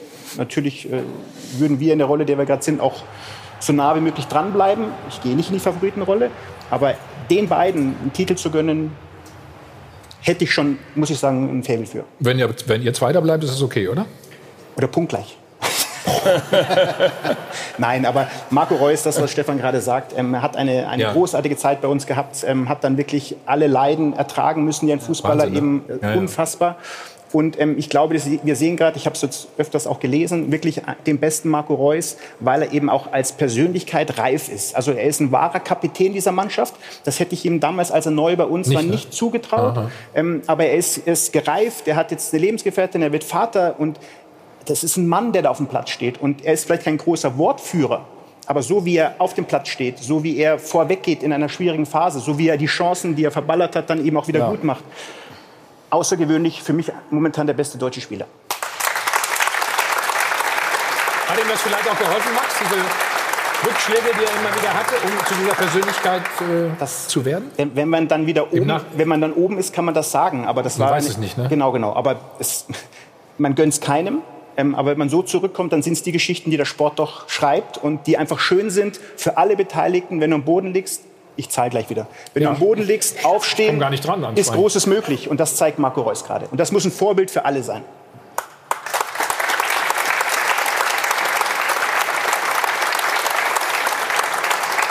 Und Lucien Favre, du hast vier Jahre wart ihr zusammen, ne? Viereinhalb Jahre. Viereinhalb. Wie hast du das ausgehalten? Nee, ich, ich, ja, wollte ich auch. Wie, Nein. so lange vor allen Dingen. Lucien Favre ist, ähm, das habe ich gesagt, als, als er uns damals verlassen hat, ähm, habe ich gesagt, jeder Verein, der ihn, habe ich gerade schon in der Einleitung gesagt, ihn als Trainer bekommt, den kann man nur gratulieren. Lucien Favre ist ein großartiger Trainer. Er ist nicht leicht, wenn es um Kaderplanung geht. Er ist nicht leicht, wenn es um Planung geht. Aber alles das, was auf diesem Fußballplatz stattfindet, das ist, das ist außergewöhnlich. Das hat er, glaube ich, jetzt nachhaltigst bewiesen. Was ihm noch fehlt, ist eben der deutsche Meistertitel und der scheint dieses Jahr möglich. Manchmal wirkt er so ein bisschen. Soll ich das beschreiben? Schrullig ist ein negatives Wort, ne? Wisst ihr, was ich meine? So ein bisschen. Nein, er ist ein Fußball-Nerd. Es gibt nur Fußball, Fußball, Fußball und äh, das spürt man einfach. In, äh, das ist, glaube ich, auch nicht einfach, dann als Manager an seiner Seite zu stehen, weil er immer verrückte neue Ideen hat. Da muss man schon einiges ertragen. Das weiß auch Max Ebel aus seiner Zeit in Gladbach. Vielleicht hat er in Nizza irgendwie eine andere Leichtigkeit gewonnen. Jedenfalls empfinde ich das jetzt so, dass da so was Neues ist bei Favre. Also er ist nicht mehr ganz so verbissen äh, wie vorher. Spannend wird sein, wenn, wenn er das erste Mal in einen negativen Lauf ähm, hineingerät. Denn das sind ja die Phasen, in denen Lucien Favre ist Fußball besessen. Das war ja bei Borussia Mönchengladbach, das ist ja auch heute. Dennoch gebe ich dir recht, es ist Ja. schon so, wenn man auch gestern dann die Bilder sieht, ähm, wie herzhaft er Michael Zorg um den Arm fällt, wie er nachher in der Kabine neben der Mannschaft steht äh, und mitfeiert, sich zwar die Ohren zuhält, aber damit dabei ist. Ich glaube, diese Bilder haben wir damals im Borussia oder bei Borussia Mönchengladbach nicht, nicht, nicht gesehen. Steht dann so daneben oder wie? Ja, so war das Foto. Es muss wohl laut gewesen sein in der Dortmunder Kabine. Aber das, auch diese offene Art, die er mittlerweile an den Tag legt, ähm, das ist möglicherweise Lucien Favre 2.0, weil so kannte man ihn aus Gladbach nicht. Möglicherweise ist das der letzte finale Schritt zu einem ganz, ganz großen Trainer, dem es dann gelingt, ähm, ja, die deutsche Meisterschaft einzufahren. Dann lass uns mal kurz hören, was er nach der Partie gesagt hat gestern. Bis jetzt nie so stark gesehen. Erste Halbzeit, wir waren, sie waren fantastisch. 30 Minuten. Fantastisch mein, beim Pressing, beim Gegenpressing, Ballbesitz auch. Eine Klasse über uns, müssen wir klar sagen. Zweite Ball, alles für Bayern. Gratulation an die Spieler für die zweite Halbzeit. Nachher, alles war für uns, Publikum verrückt. Und wir haben die 3-2 gemacht. Nicht unverdient. Nach 95 Minuten unser Sieg. Unverdient nach einer Halbzeit, aber nach 95 nicht unverdient. Du musstest gerade ein bisschen schmunzeln, ne? Ist er wirklich anders geworden? Lockerer?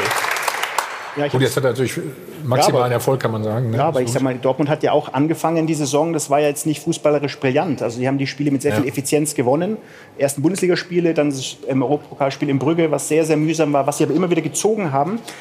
Und Lucien ist natürlich einer, der glaubt an das, was er tut. Und er vermittelt das der Mannschaft auch. Und die Mannschaft nimmt das auf. Und sie glauben, dass, dass sie gut verteidigen können. Sie glauben, dass, äh, dass sie nach vorne spielen können. Ich glaube, dass mit Marco natürlich in der Mannschaft auch einer ist, der Lucien halt auch sehr Zeit von, von Gladbach schon gut kennt. Und dass die Mannschaft weiterträgt. Die jungen Spieler sind hungrig. Also diese ganze Kombination passt halt, passt halt sehr, sehr gut. Und ähm, er hat einen klaren Plan, den er Mannschaft vermittelt. Und das ist momentan das Produkt. Hm, Ich habe gestern mal erst gedacht bei der Aufstellung von Beginn an, ah, hm, so Mario Götze ganz vorne, ne, ob das mal so gut geht. Das korrigiert er und hat im Moment dann auch eben das entsprechende Glück. Ne? Paco kam rein, wie immer. Dieser, dieser Irrsinn, Dieser wahnsinnige dieser, Typ. dieser positive äh, Irrsinn. Stefan, guck mal auf das. Ja. Also Ribéry verliert da mal. Allerdings weit in der Dortmunder Hälfte gegen Sancho den Ball. Sancho, großartig. Und dann Reinhold. Ein echter Witz. Geht's schnell, ne? Was er Witze. hier perfekt macht, er kreuzt. Ja, und super, mit ne? diesem Ja. Kreuzen nimmt der Martinez komplett aus dem Spiel. Ja, das macht er perfekt. Wenn er links weiterzieht, kann Martinez noch in den Zweikampf reinkommen. Das war eigentlich alles entscheidend. Man sieht, also erstmal, warum geht Ribery da in den Zweikampf gegen zwei? Weiß ich jetzt nicht wirklich. Und dann geht es relativ schnell. Mit einem Kontakt lösen sie das auf. Die Mitte komplett blank, darf natürlich überhaupt nicht sein. Ja, da, da sieht man dann auch die Probleme. Ja, schlecht gestaffelt. Ja, also Keine wenn- Abstimmung, ne? Ja, Boateng geht rüber, aber dann ist Boateng hauptverantwortlich dafür, dass er sich einen ranholt ins Zentrum. Und das muss auch erkannt werden. Und dann, wie gesagt, der Laufweg von Alcacer oder wie auch immer er genannt wird, ähm, ist natürlich perfekt mit dem Kreuzen. Ja, und, und das war im Endeffekt entscheidend. Wir sehen das gleich nochmal. Und dann nimmt der Martinez komplett raus und dann bricht Ja, er so- auch sofort ab. So, ich bin raus. Und dann wartet er auch so schön lange, ne? Dann wartet Bis er, hat noch die Manuel Ruhe. ne? Das spricht für Dortmund. Das ist gerade diese Leichtigkeit und dieses Selbstbewusstsein auch. Da kommen halt viele Faktoren zusammen. Ne? Das Publikum, dann, dann die Spieler, die Freude, das siehst du einfach, dass alles vorhanden ist, wirklich auf dem Weg vielleicht zum Titel. Oder ihr werdet das. Und trotzdem wird ja in Dortmund äh, bei aller Leichtigkeit nicht vergessen, hart weiterzuarbeiten, weil Lucien Favre hat ja auch gestern gesagt, äh, das hat mir nicht gefallen, das müssen wir verbessern. Äh, Wir haben zwar gewonnen, aber ich habe schon noch ein paar Problemchen gesehen. Und bei den Bayern klingt es zurzeit so durch, ja, wir haben eine gute Halbzeit gespielt, darauf können wir aufbauen.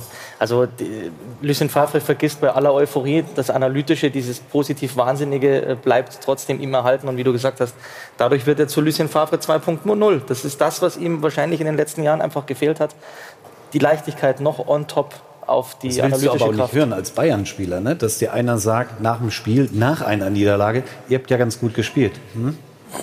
Ja, ich weiß nicht. War, war, war geschickt, dazu sagen, ich lobe erstmal den FC Bayern durch und durch und äh, viel Honig um den Bart. Und dann aber zu sagen, hinten raus, die zweite Hälfte, da waren wir da und wir haben es verdient. Nein, er macht es klug und Publikum verrückt, ja, sagt er auch noch.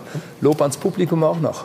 Aber gut, die 95. Minute. Ne? Die Ja. Bayern haben ja nicht aufgegeben, ne? muss man ganz klar sagen. Es gab dann noch den vermeintlichen Ausgleich, haben alle gedacht. Ribéry vorher hinten als Libero, dann Sch- Kimmich und dann, das macht er eigentlich super. Ne? Ich meine, viel besser kann man, Schade. ich, oder? Kann man es besser machen? Nee, ne? Ja, man kann es nicht besser machen, aber es ist halt abseits. Das ist dann. Das Sehr gut gesehen vom Schiedsrichterassistenten, ne? Max, oder? Ja, Stefan hat es ja vorhin gesagt. Ich denke, die Leistung des Schiedsrichters war diesem Topspiel würdig. Und äh, das Abseits wirklich dann auch sofort zu sehen Ja. und nicht zu warten, ob jetzt noch einer äh, irgendwas sagt, das ist schon, das ist außergewöhnlich. Das Tor ist schön, Mhm. aber Kannst du nichts verkaufen, wolltest du sagen. Ne? Ja, du wolltest nein, jetzt nicht nein, zahlen, deswegen. Jetzt solltest du mal zahlen. Jetzt solltest du mal zahlen. Ja, komm her, nimm mal hier.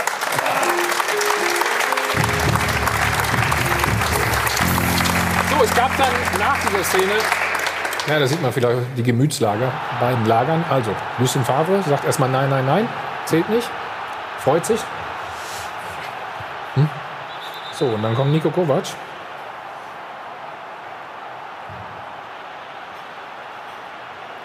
Nein, nein. Kann jemand Lippen lesen von euch? Nee, ne? Max, du bist ja auch oft unten, ne? Was, was wird da so gesprochen dann? ich habe auch schon viel bezahlt. Deswegen, ihr wollt nicht alles hören, was da gesprochen wird. Du kannst ja so Nein, Das aber kannst du umschreiben. klar, also ich sag mal, da ist so viel Emotion auf dieser Bank. In der 95. machst du den Ausgleich in so einem, darf ich das sagen, geilen Spiel. Ja. Ähm, Da- da und dann freut sich der eine Trainer, dass es abseits ist, der andere ist natürlich frustriert, schaut drüber, sieht ihn jubeln. Ich, da- aber das ist Ganz- doch Fußball. Also das wollen wir doch Muss ich jetzt auch dafür bezahlen? Nein, Nein. Sag, spricht ja immer zu Ende. Das, das wollen wir doch haben, dass diese Emotion dann wirklich rauskommt bei allen. Beim einen positiv, beim anderen negativ. Dann nimmt man sich nachher in den Arm und sagt, komm, war ein super Spiel, hat, dem Bundes, hat der Bundesliga gut getan.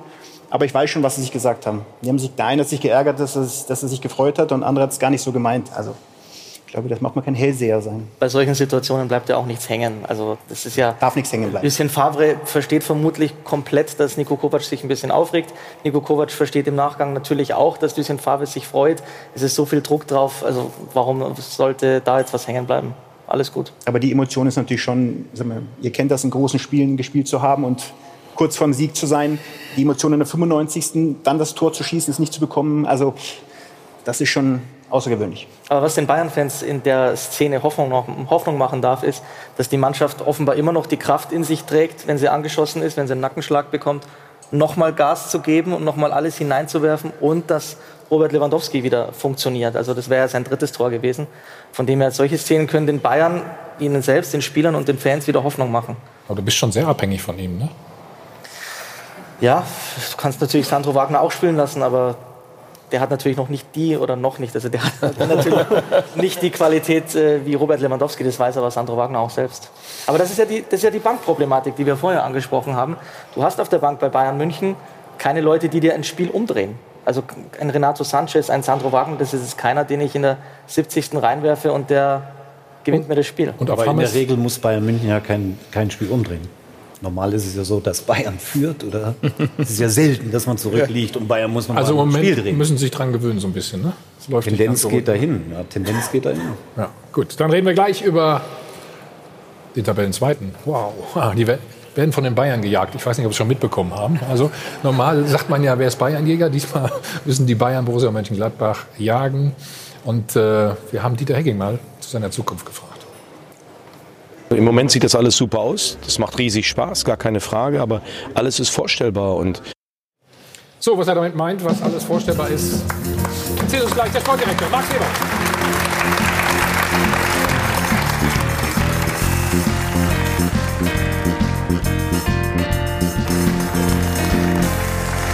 Hi von Adel und Band. Wir sind zurück live im Hilton Hotel am Münchner Flughafen beim Check 24, Dolpass.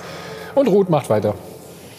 Und wir wollen natürlich unsere Frage der Woche auflösen. Und ich will an erster Stelle mal sagen, dass dieses Topspiel gestern wirklich mal wieder eines war, das die Fußballfans wahnsinnig begeistert hat. Also sowas wollten sie sehen. Göxel sagt zum Beispiel Fußball vom Feinsten. Alles, was Fußball Deutschland lange vermisst hat. Kampf, Spannung, Tore, Fairplay nach packenden 90 Minuten. Er bedankt sich bei beiden Teams und da war er tatsächlich nicht alleine. Jetzt ist aber die große Frage, wer eben am Ende das Rennen macht dieser beiden Teams, also ähm, Dortmund oder die Bayern. Und da hatten wir ja unser Live-Voting, das wir einmal kurz reinnehmen. Und da sehen 69 Prozent sagen, also die Bayern holen den BVB nicht mehr ein. Und ähm, dann geht es natürlich darum, welche Rolle Favre und Reus spielt. Das ist ja in unserem Dupafon gleich noch Thema. Da ähm, ist hier ein Tweet, der heißt, Reus ist in so einer hammermäßigen Form, der führt das Team an und peitscht es an und Favre weiß genau, was er macht mit der Aufstellung und wie er eben alle Jungs motiviert. Dieser Fan glaubt daran, dass es die Dortmunder packen. Allerdings sagt Marius, Vorsicht, die Spieler müssen auch fit bleiben. Also Reus sollte sich da eben nicht verletzen, dann könnte es klappen. Und interessant ist, was Arthur noch mit reinwirft. Er sagt, Kinder, die jetzt sechs Wochen alt sind, kennen nur den BVB als Tabellenführer. Wie lange noch jetzt Ihre Antworten am Dopafon? Bitte schön. Ich gehe davon aus, dass der BVB der heißeste aktuelle Titelkandidat ist. Wenn die Truppe von Verletzungen verschont bleibt und ihre Form konstant halten kann, ist auch der Titel möglich. Ich denke, selbst wenn die Dortmunder gestern das Spiel verdient gewonnen haben, sage ich immer noch, die Bayern sind nicht zu unterschätzen. Ich denke schon, dass Lucien Favre und Marco Reus den Titel nach Dortmund holen. Dortmund hätte es auch mal verdient und generell ist das für die Liga mal besser, dass es wieder einen anderen deutschen Meister gibt. Ich bin der Meinung, die Saison ist noch noch sehr lang und der FC Bayern wird am Ende der Saison vorne stehen. Und das war noch keine Vorentscheidung gestern. Marco Reus bringt eine so überzeugende Leistung. Der Trainer ist hervorragend. Er hat die Mannschaft toll eingestellt. Der BVB wird deutscher Fußballmeister 2019. Marco, schnallen? Die Saison ist noch lang. Ja. Also alles sehr positiv in Richtung BVB, aber eine Mannschaft haben Sie vergessen, Borussia Mönchengladbach, 23 Punkte, Platz 2, noch vor den Bayern. Der Architekt des Gladbacher Kaders, der sitzt hier, das ist Max Eberl seit 2008. Einen großen Wunsch hat er allerdings, noch einmal die Schale in der Hand halten. Vielleicht klappt es ja in seinem Jubiläumsjahr. So schaut's aus.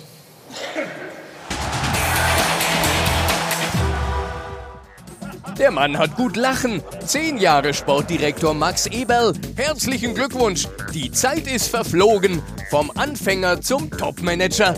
Eberl ist inzwischen in der Liga zu einem echten Schwergewicht geworden.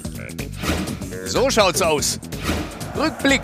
Max Eberl ein grundsolider Fußballprofi mit leichten Schwächen im Abschluss. Torquote in 215 Bundesligaspielen null.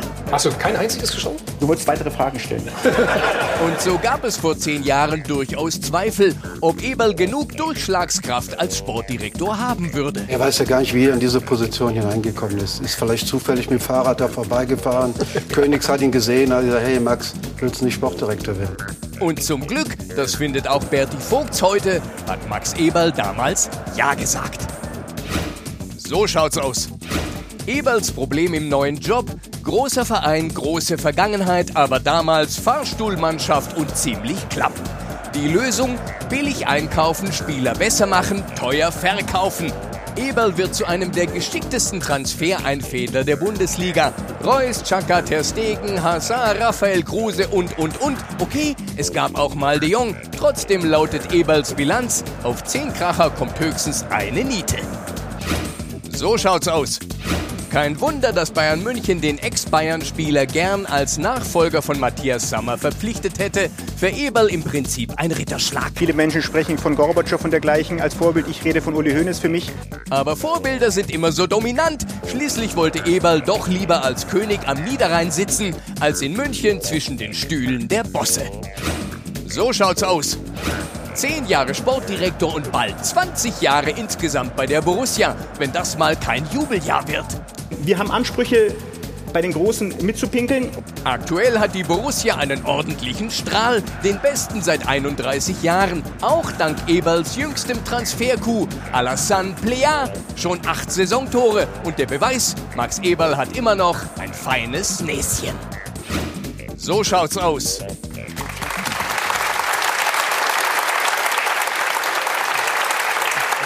Zehn Jahre schon, überleg mal. Ne? Muss ich selbst schmunzeln über ein paar ältere Fotos, ne? oder? ja, Schwergewicht war schön, Schwergewicht war schön. Das meinte ich jetzt nicht. Nein, nein, ich meine. Aber ich habe es so verstanden. Ist auch berechtigt leider. Also es gab ja auch Bilder, da war ich ein bisschen schlanker. Also habe mich auch erschrocken. Aber ist schon eine lange Zeit und man ist überrascht über die Äußerungen, die man ab und zu getätigt hat, mit den großen Mitpinkeln. ist dann schon. Wusste nicht, dass ich das. Ja, machst du jetzt ja gerade im Moment, oder? Wir spielen gut, ja. Hm? Wir spielen gut, wir machen es gut und stehen auch momentan von der Leistung her berechtigt auf dem Tabellenplatz, den wir gerade haben. Ähm, gibt ja manche Kollegen, die dann sagen, man hätte noch nichts erreicht. Doch wir haben verdammt viel erreicht. Wir haben jetzt nach elf Spielen 23 Punkte. Wir haben uns äh, ähm, Rückschläge eingefangen, die wir aber, finde ich, sehr, sehr gut aufgearbeitet haben und daraus gelernt haben, hoffentlich nachhaltig gelernt haben. Und momentan haben wir, wie gesagt, nach einem Drittel der Saison Platz zwei und wollen Was- gern weitermachen. Was für Rückschläge äh, sprichst du an? Ja, die verlorenen Spiele, Hertha BSC, Freiburg, dann das, äh, ähm, das Pokalspiel. Pokal das tut weh, genau. ne? Das hat wehgetan, weil natürlich das, du hast gerade von der Schale gesprochen, ich habe immer gesagt, ich möchte was Blechernes in der Hand haben und meinte eigentlich immer den Pokal Ja, eher. konnte ich jetzt ja nicht sagen. Ja, das hast du clever gemacht, das Ja. hast du clever gemacht. Einmal aufgepasst Ähm, wenigstens. Ähm, das war dann schon, das hat schon wehgetan. Äh, Mhm. Auch die letzten 20 Minuten, wo ich sage, das darf uns dann nicht passieren. Aber dann hat die Mannschaft wirklich äh, mit dem, mit dem 3-0 gegen Düsseldorf und gestern, äh, ja, gestern in Bremen eine großartige Reaktion gezeigt. Das meine ich damit, dass du eben so eine Niederlage, die ja wehgetan hat, verarbeitest in kurzer Zeit und dann trotzdem die Spiele wieder gewinnst. Das ist schon momentan sehr, sehr gut und wir, würden, wir sind gerade im Flow drin, den wollen wir weitermachen. Die Saison ist noch lang. Sag mal, guck ich, zahl so, dass gleich. ich Dollarzahlzeichen im, Nein, nein, im Auge habe? ist ja ein Spaß. Musst ich, bin, ich, bin noch, ich bin noch mal bin noch froh, hier zu sein, mal lachen zu können, weißt du, und nicht eine 5 Das sei dir auch 1 gegönnt, zu Recht. Ja, also nochmal. und ähm, ja, das ist momentan das, was wir haben und das ist außergewöhnlich. Das wollen wir weitermachen und das Wichtigste ist für uns einfach, das ist auch, das ist auch schön, dass wir gar nicht so im Fokus sind und wir flachsen ja ein bisschen mit Titel und wir Ja, folgen gerade ja. Dortmund. Ja, wir wollen das nächste, übernächstes Wochenende Hannover schlagen. Das ist das, was unser ganzer Fokus Mhm. ist und das ist das, was uns auch diese Saison etwas mehr hilft als letzte Saison. Letzte Saison haben wir zum ersten Mal seitdem ich jetzt Sportdirektor bin, etwas offensiver von Europa gesprochen. Und es hat uns eigentlich mehr gehindert, als dass es ein positiver Kick war. Das mag bei anderen Mannschaften anders sein. Bei uns war das eben so. Und ich glaube, diese Gesamtkonstellation, auch diese, diese neue Struktur, auf die du gleich kommen wirst, vielleicht was die Mannschaft betrifft, die tun uns gerade sehr, sehr gut. Hm, Was ist dann im Sommer passiert, nach der letzten Saison? Wir haben wirklich sehr, sehr offen mit Dieter, ähm, haben wir zusammengesetzt, Dieter und Dieter ich. Hecking, ja. Genau. Und haben einfach das ähm, besprochen, was war. Und die Rückrunde nicht in total, aber in Momenten hat uns einfach nicht gefallen, uns beiden nicht gefallen. Und es, muss halt die, es war ja die Frage, was ändern wir? Und dieses 4-4-2, was Lüsschen bei uns eben eingeführt hat, das war dann vielleicht auch irgendwann ausgelutscht. Das war dann Mhm. berechenbar. Mhm. Es war ja nichts mehr Neues. Wir waren wirklich ausrechenbar. Und, ähm, und Dieter hat sich hingesetzt ähm, mit dem Transfer Alessandro äh, Plea, mit dem neuen Typen, den wir dazu bekommen. Wie kann er es auf dem Platz ändern? Und ähm, ich finde, mit dem, mit dem 4-1-2-3, was wir jetzt gerade spielen, ähm, haben wir uns den ganzen Sommer über beschäftigt. Das haben sie überragend vorbereitet, weil du musstest auf der einen Seite die Idee haben, auf der anderen Seite musst du es an die Mannschaft rantragen. Und Das diese umsetzen, ne? Genau. Und diese Kombination hat wirklich, äh, hat Dieter mit seinem Trainerteam großartig geschaffen. Und wie gesagt, jetzt so ein Spiel wie Bremen gestern war dann aber noch mal ein Schritt, weil wir in der ersten Halbzeit jetzt nicht brillant gespielt haben, sehr kontrolliert, sehr effizient mit der ersten Torchance das Tor gemacht. Und in der zweiten Halbzeit, nachdem wir wirklich äh, zehn Minuten fantastisch gespielt haben, Rückschlag des 1-3, dann trotzdem stabil geblieben sind. Und das ist für mich schon wieder ein Schritt, den wir gerade gemacht haben, der mir einfach ein gutes Gefühl gibt. Wollen wir uns mal, wollen wir uns mal 2-0 angucken? Habt ihr euch so ein bisschen neu erfunden? Kann man das sagen? Wäre das zu banal? Ja, neu erfunden, das ist ein Das großes ein Wort. bisschen- Genau, wir haben, wir haben auch überlegt, was gibt der Kader her? Der Trainer hat sich überlegt, was, also überlegt, welche Transfers wollen wir machen. Das war das Erste. Und das Zweite ist, was gibt dann der Kader her? Das zum Beispiel ist eine Eckenvariante, die, die Dirk Bremser seit einiger Zeit probiert und gestern hat es zum ersten Mal funktioniert. War das einstudiert? Das Ernsthaft? ein- Das ist einstudiert, weil der Laufweg von Alessandro Plea, jetzt darf ich natürlich nicht zu viel ver... Doch, aber- doch, verrat mal ein bisschen. aber komm. genau das ist das, was, was wir uns vorgestellt haben, dass wir ihn in die Position bringen, weil es wird dann doch immer mehr auf Sicht gedeckt heutzutage. Ah, hast als okay. Stürmer diese zwei Meter Vorsprung und wenn eben dieser Raum dann im Rückraum frei ist, Dirk, verzeih mir, dass ich gerade alles verrate, aber wenn der Rückraum dann frei ist, dann versuchen wir das schon. Machen andere Mannschaften auch. Und das hat funktioniert und haben uns gestern sehr darüber Also eine gefreut. flache Ecke rein, die zum Tor führt, kann, kann ich mich nicht daran erinnern. Du, Ja, Stefan? doch, doch. Mittlerweile in der Bundesliga gibt es echt viele, die diese Vari- Variante spielen. Das ist das Thema Blocken dann eben auch, den Abwehrspieler zu blocken. Ja, Blocken Laufe. kenn ich auch. Ja, das ist genau. Und das ist halt, wenn mittlerweile lassen viele Mannschaften auch diesen Rückraum wirklich frei. Das, hat, das hat Dirk wirklich sehr, sehr gut erkannt. Dirk Bremser in seiner Analyse. Und gestern hat es funktioniert, da haben wir uns alle sehr gefreut drüber. Wo hast du den Player denn ausgegraben?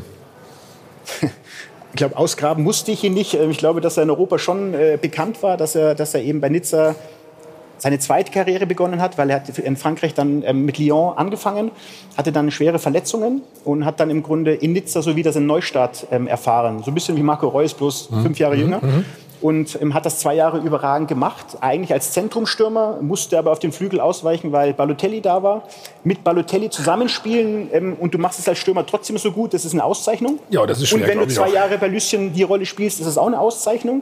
Ja, und unsere Scouting-Abteilung einfach ähm, unter Leitung von Steffen Korell Mhm. haben einfach einen großartigen Job gemacht. Und das macht es mir dann auch leicht, Entscheidungen zu fällen. Es macht es mir auch leicht als Sportdirektor, dann eben auch bereit zu sein, eine sehr große Summe Geld in die Hand zu nehmen, weil wir überzeugt sind, dass es der richtige Spieler im richtigen Moment für uns ist. Du hast gesagt, der Königstransfer war eigentlich Westergaard für so viel Geld zu verkaufen. Ja, ich habe nur gesagt, dass äh, Max Eber sich da als äh, wirklich guter Kaufmann gezeigt hat. Äh, ähm, Westergaard nach Southampton zu verkaufen für 25, 26 oder gar 27 und so einen Player zu holen aus Nizza für 23 Millionen ist einfach ein gutes Geschäft, das muss man sagen. Ähm, Applaus. Ja. Wir haben ein paar Daten zu dem Stürmer von Borussia Mönchengladbach. Erfrischend nüchtern betrachtet. Die Doppelpassanalyse wird präsentiert von Klaus Thaler Alkoholfrei. Also absoluter Top-Einkauf, dieser Alassane Plea. 25 Jahre ist er jung, Franzose, kommt eben aus Nizza, wurde für 23 Millionen geholt. Das haben wir schon gehört. Er hat jetzt acht Saisontore auf dem Konto, führt er gemeinsam mit Alcázar und Reus die äh, Torjägerliste an in der Bundesliga. Und äh, kommt jetzt in elf Bundesligaspielen insgesamt auf elf Torbeteiligungen. Also das ist wirklich eine Hausnummer und dieser Mann, ja, der ist momentan einfach der meist umjubelte, auch bei den Gladbach-Fans. Da sagt zum Beispiel hier ein User, Player einer der besten Einkäufe für die Bundesliga im vergangenen Sommer, aber allen voran natürlich für Borussia Mönchengladbach. Er hat jetzt eben einen Hattrick erzielt gestern gegen Bremen. Das 0 zu 1 haben wir jetzt schon ein paar Mal gesehen. Da folgen dann eben noch zwei, die schauen wir auch noch an hier in der Sendung. Aber ähm, kleiner Fun Fact, der letzte Borusse, der nach elf Spieltagen acht Bundesligatore erzielt hat, das war Oliver Neuville und das ist schon ein bisschen her, 2004, 2005. Und jetzt habe ich hier noch einen Tweet rausgesucht, den ich gerne an Max Eber weitergebe. Liebe Max, lieber Max Eber, bitte den Vertrag von Blair gleich verlängern und eine Ausstiegsklausel mit 150 Millionen reinschreiben. Also dieser Mann soll ähm, so lang wie möglich bei Borussia Mönchengladbach bleiben. Der ist einfach der Top-Einkauf des Sommers. Erfrischend nüchtern betrachtet. Die Doppelpass-Analyse wurde präsentiert von Klaus Thaler Alkoholfrei. Ähm. Stimmt es, dass, ja, stimmt es, dass du mehr als 150 schon reingeschrieben hast? Dann würde ich mich ja verschlechtern. Er hat keine Ausstiegsklausel. Er hat gar keine? Nein. Wie lang Vertrag? Fünf Jahre. Oder jetzt noch vier, drei Viertel. Gucken wir auf das 3-0, was er gemacht hat noch. Wir haben eben schon diskutiert. Stefan, war es Absicht oder? Bei dem Tor, bei dem dritten? Ja, ja schau mal. Ja. Wollte er den so schießen? Ja, ne? Doch. Wir sagen das doch, doch mal, oder? Max, du bist ja nicht ganz sicher, oder? Doch. Ich finde den schon, sieht schon cool aus, ne? Ja, er weiß, dass der Torwart wahrscheinlich in der Situation runtergeht und deswegen schaufelt er ihn mehr oder weniger. Also ich sage, das war gewollt.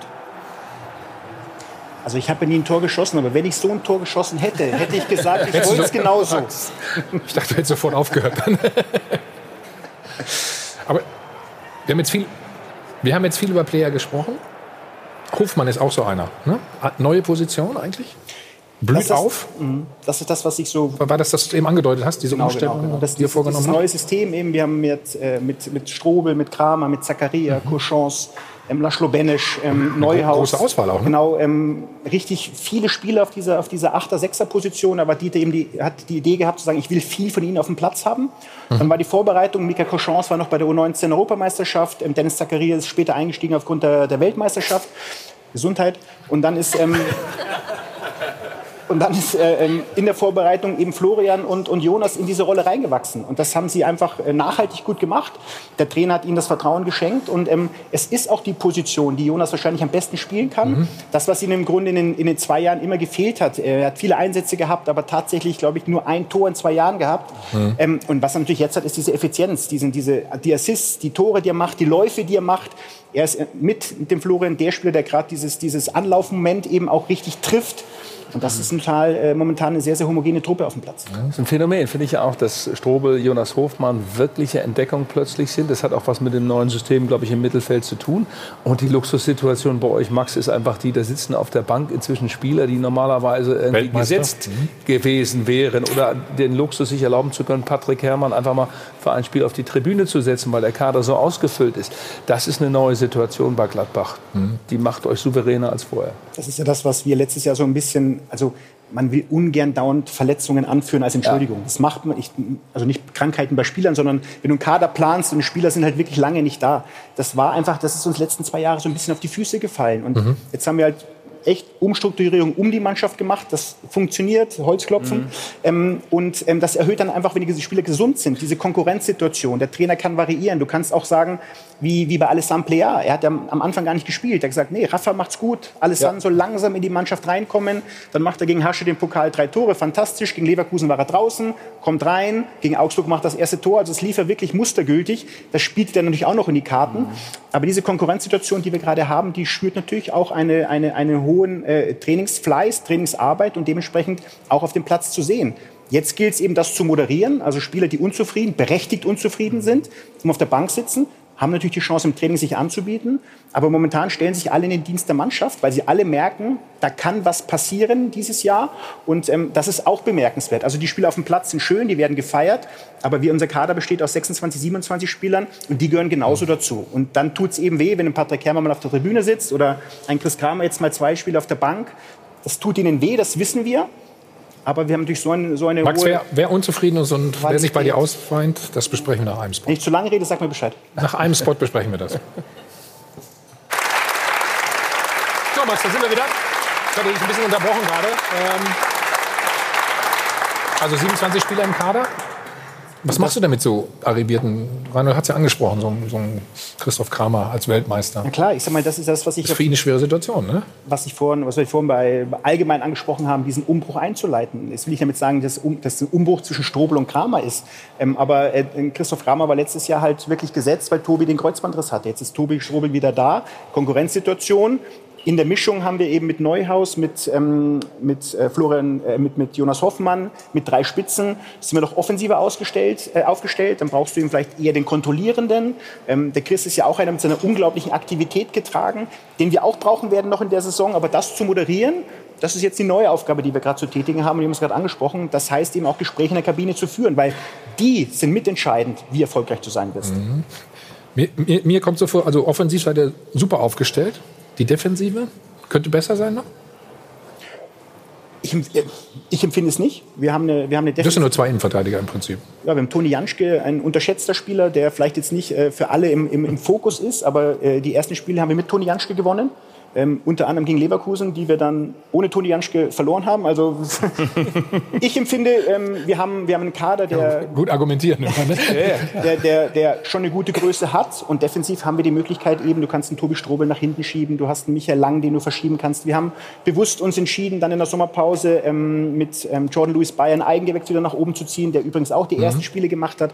Also wir wollen da auch unseren eigenen Nachwuchs, das ist, das ist für uns ein, ein wichtiges Steckenpferd, eben nicht außer Acht lassen. Und als der Jordan sich in der Vorbereitung eben so angeboten hat, haben wir entschieden, keinen externen Transfer mehr zu machen. Und deswegen ist es für mich ein komplettes Mitglied dieser Mannschaft.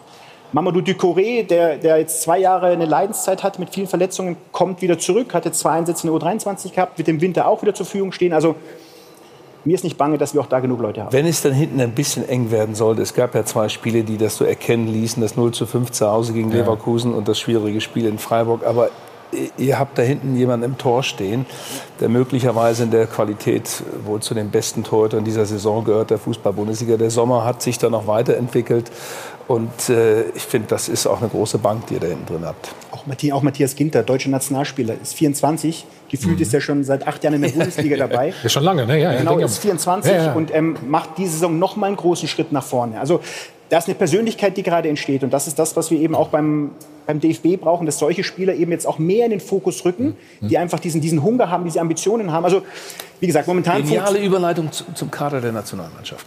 Nein, aber das, ich sag mal, Matthias Ginter hat es einfach verdient und er spielt ja momentan auch bei, bei Yogi berechtigterweise, weil die, die Leistung der Bundesliga es einfach hergeben. Wir klären, gleich noch, nee, wir klären gleich noch die Zukunft von Max Ebel nicht. Nein, von Dieter Hecking natürlich. Ne? Der hat noch einen Vertrag bis, ja, bis Sommer.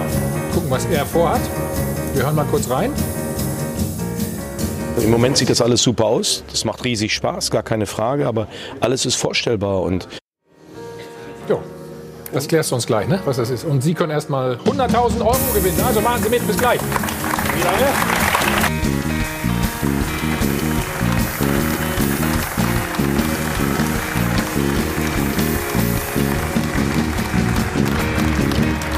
Hi von Adel Band, live aus dem Milton Hotel am Münchner Flughafen. Check 24, Doppelpass. Reden weiter über die Volksstory von Borussia Mönchengladbach in dieser Saison zumindest.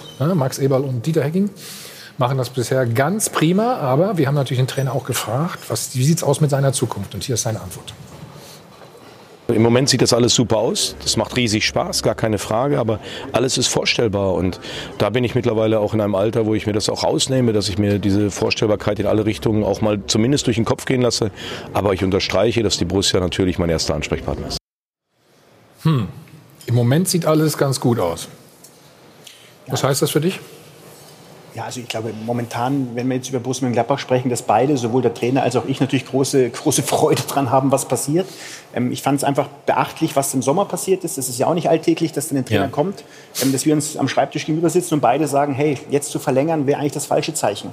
Äh, Dieter hat es gesagt, ich habe es genauso empfunden. Und wir gehen in Wegen der letzten Saison oder warum? ja, weil, ja, weil es einfach jetzt nicht das richtige Zeichen gewesen wäre. Wir, haben- wir haben keine gute Rückrunde gespielt. Ähm, Leute waren unzufrieden ein Stück mit dem, was wir, was wir eben nicht erreicht haben. Ähm, und dann einen Vertrag zu verlängern, hätte bei vielen Leuten vielleicht mehr ein, ein Erstaunen hervorgerufen, als dass man gesagt hätte, hey, Aufbruch. Und das war unsere Intention, das war Dieters Intention. Ich will momentan gar nicht drüber sprechen. Das, was er gerade gesagt hat, diese Gelassenheit, die Souveränität, das ist natürlich auch dem Alter ein Stück weit geschuldet. Aber die strahlt er aus. Die hatte die ganze Vorbereitung ausgestrahlt. Die strahlt er heute aus. Auch diese Thematik Vertragsverlängerung, die ja berechtigt ist. Also wir haben bis heute noch nicht gesprochen, aber bis äh, vor Weihnachten sollten wir auch irgendwann mal das Gespräch geführt haben, auch damit ich höre, was seine Gedankenwelt auch ist. Ähm, momentan Aber du bist doch so oft mit ihm zusammen, hast du gerade gesagt. Du weißt doch, was er denkt, oder? Ja, aber natürlich hat er auch. Äh, Du kannst ihn auch einschätzen. Aber das ist das, was, was, was wirklich angenehm ist, einem Trainer gegenüber zu sitzen, der sagt, zu Max, ich kann mir auch vorstellen, andere Bereiche zu machen. Ich kann mir vorstellen, was anderes zu machen. Es macht mir unglaublich viel Spaß hier und ich schätze gerade das, was ich habe und das, was er gesagt hat. Ähm, erster Ansprechpartner in Borussia, also das empfinde ich ja auch so. Also es würde mich jetzt überraschen, wenn wir sagen, nee, wir sprechen gar nicht. Also wir werden da uns, da uns hinsetzen und in Ruhe dann auch mal reden, was heißt äh, Vertragsverlängerung. Hm, Er hat irgendwann mal auch gesagt, er könnte sich auch mal Sportdirektor vorstellen. Was heißt denn das für dich? Deswegen muss ich ihn als Trainer ganz Da schön musst du ein bisschen verlängern. aufpassen, Ja, ne? ja, klar. Ich muss meinen Platz sichern. Nein, ähm, aber das ist ja auch, auch ein gangbarer Weg. Das Trainer, Armin Fee hat es ja gemacht, ähm, dass auch Trainer, die, die, wie gesagt, die Erfahrung haben, die den Platz kennen, die Kabine kennen, dann irgendwann eben auch die Stufe zurückgehen, um dann eben auch mehr strategisch zu arbeiten. Was nicht heißen soll, dass es auch so leicht ist. Also auch Sportdirektor hat seine Hürden und seine Hindernisse. Also es ist kein Selbstläufer. Ähm, aber momentan ist es einfach die, die, das, was Dieter ausstrahlt, das, was auch das Interview gerade zeigt, was er auf die Mannschaft ausstrahlt, ähm, da strahlt er auch mir gegenüber äh, über aus. Und das ist halt wirklich ein sehr angenehmes Gefühl. Ich glaube, bei einem jungen Trainer wäre die Frage viel öfters gekommen und dann kommt irgendwann die Aussage, ja, müssen Sie den Sportdirektor fragen und schon bist du in einer Erklärungsnot.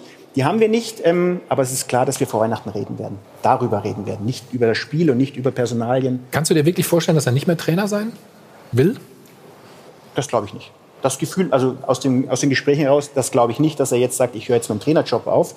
Ähm, aber dass er solche Gedanken für seine Zukunft hat, ist nur legitim. Aber ich glaube, bei so viel Freude, die wir gerade spüren, mit der Arbeit, die wir machen, würde es mir schwerfallen, dass er jetzt Ja, aber wenn es so viel Freude ist, warum? Hm? Ja, weil ich ihn noch gar nicht gefragt habe. Deswegen habe ich gerade gesagt, das. das Gespräch hat er noch gar nicht. Das hat nichts mit, damit zu tun, dass ich nicht will oder abwarte, sondern dass wir uns einfach die Zeit geben. Und das ist ähm, auch im Fußball doch mal angehen, dass man eben einen anderen Weg geht, entspannt ist. Es führt gerade zum Erfolg und wir werden schon die Gespräche führen. Ihr werdet es erfahren. Aber jetzt kommt doch wieder das Übliche, Max, ist doch klar. Ihr müsst doch für die neue Saison dann auch irgendwann planen. Das werden wir auch jetzt beginnen. Vor allen Dingen ist es ja auch ein Stück weit vergangen, eigene Vergangenheitsbewältigung. Ähm, ich kann mich erinnern, dass es mal einen Trainer gab, André Schubert, wo Borussia Mönchengladbach dann in einer Situation relativ vorzeitig den Vertrag verlängert hat und dann die eigenen Fans ähm, und dann die eigenen Fans relativ schnell danach kamen und sagten, warum habt ihr das gemacht, völlig ohne Not und man musste sich wieder trennen. Insofern finde ich ähm, an dem aktuellen ähm, überhaupt nichts auszusetzen. Dass Du meinst, beide diesmal Seiten- macht man es andersrum, lieber Jetzt mal einfach mal warten und einfach mal erfolgreich sein und dann zur Winterpause den Vertrag verlängern und alle sind glücklich. Also ich sehe da keine Problematik aktuell. Ich finde, ich finde auch, das ist perfekt. Und man darf ja eins nicht vergessen, wir, wir müssen ja die Zeit gar nicht so weit zurückdrehen. Da stand Hacking noch böse in der Kritik. Hm. Ähm, und es wurde viel diskutiert. Aber da habt ihr auch die Ruhe bewahrt. Ähm, und dann seid ihr in die Erfolgsspur rein. Und ich, ich sehe das als Gelassenheit und total cool, dass ein Trainer, der ja eigentlich 90 Prozent gerne die Unterschrift. Äh, Ja, wer wäre es jetzt cool für dich? ja, für mich ist äh, Dieter Hecking cool und, und, und cool ist auch das, was er denn als Antwort gibt, dass man sagt, nein, wir gehen entspannt mit der Saison um. Im Sommer haben gesagt, nein, ähm, wir unterzeichnen noch nicht. Das war ein klares Zeichen auch an die Öffentlichkeit, Publikum, Umfeld und so weiter. Ähm, das fand ich perfekt. So, und wenn Sie jetzt sagen, wir setzen uns im Winter zusammen, dann sollten wir das auch akzeptieren und nicht weiter rumbohren. Es gibt noch einen anderen Aspekt. Was zeigst du so auf mich? es gibt für mich noch einen anderen Applaus wäre jetzt angebracht.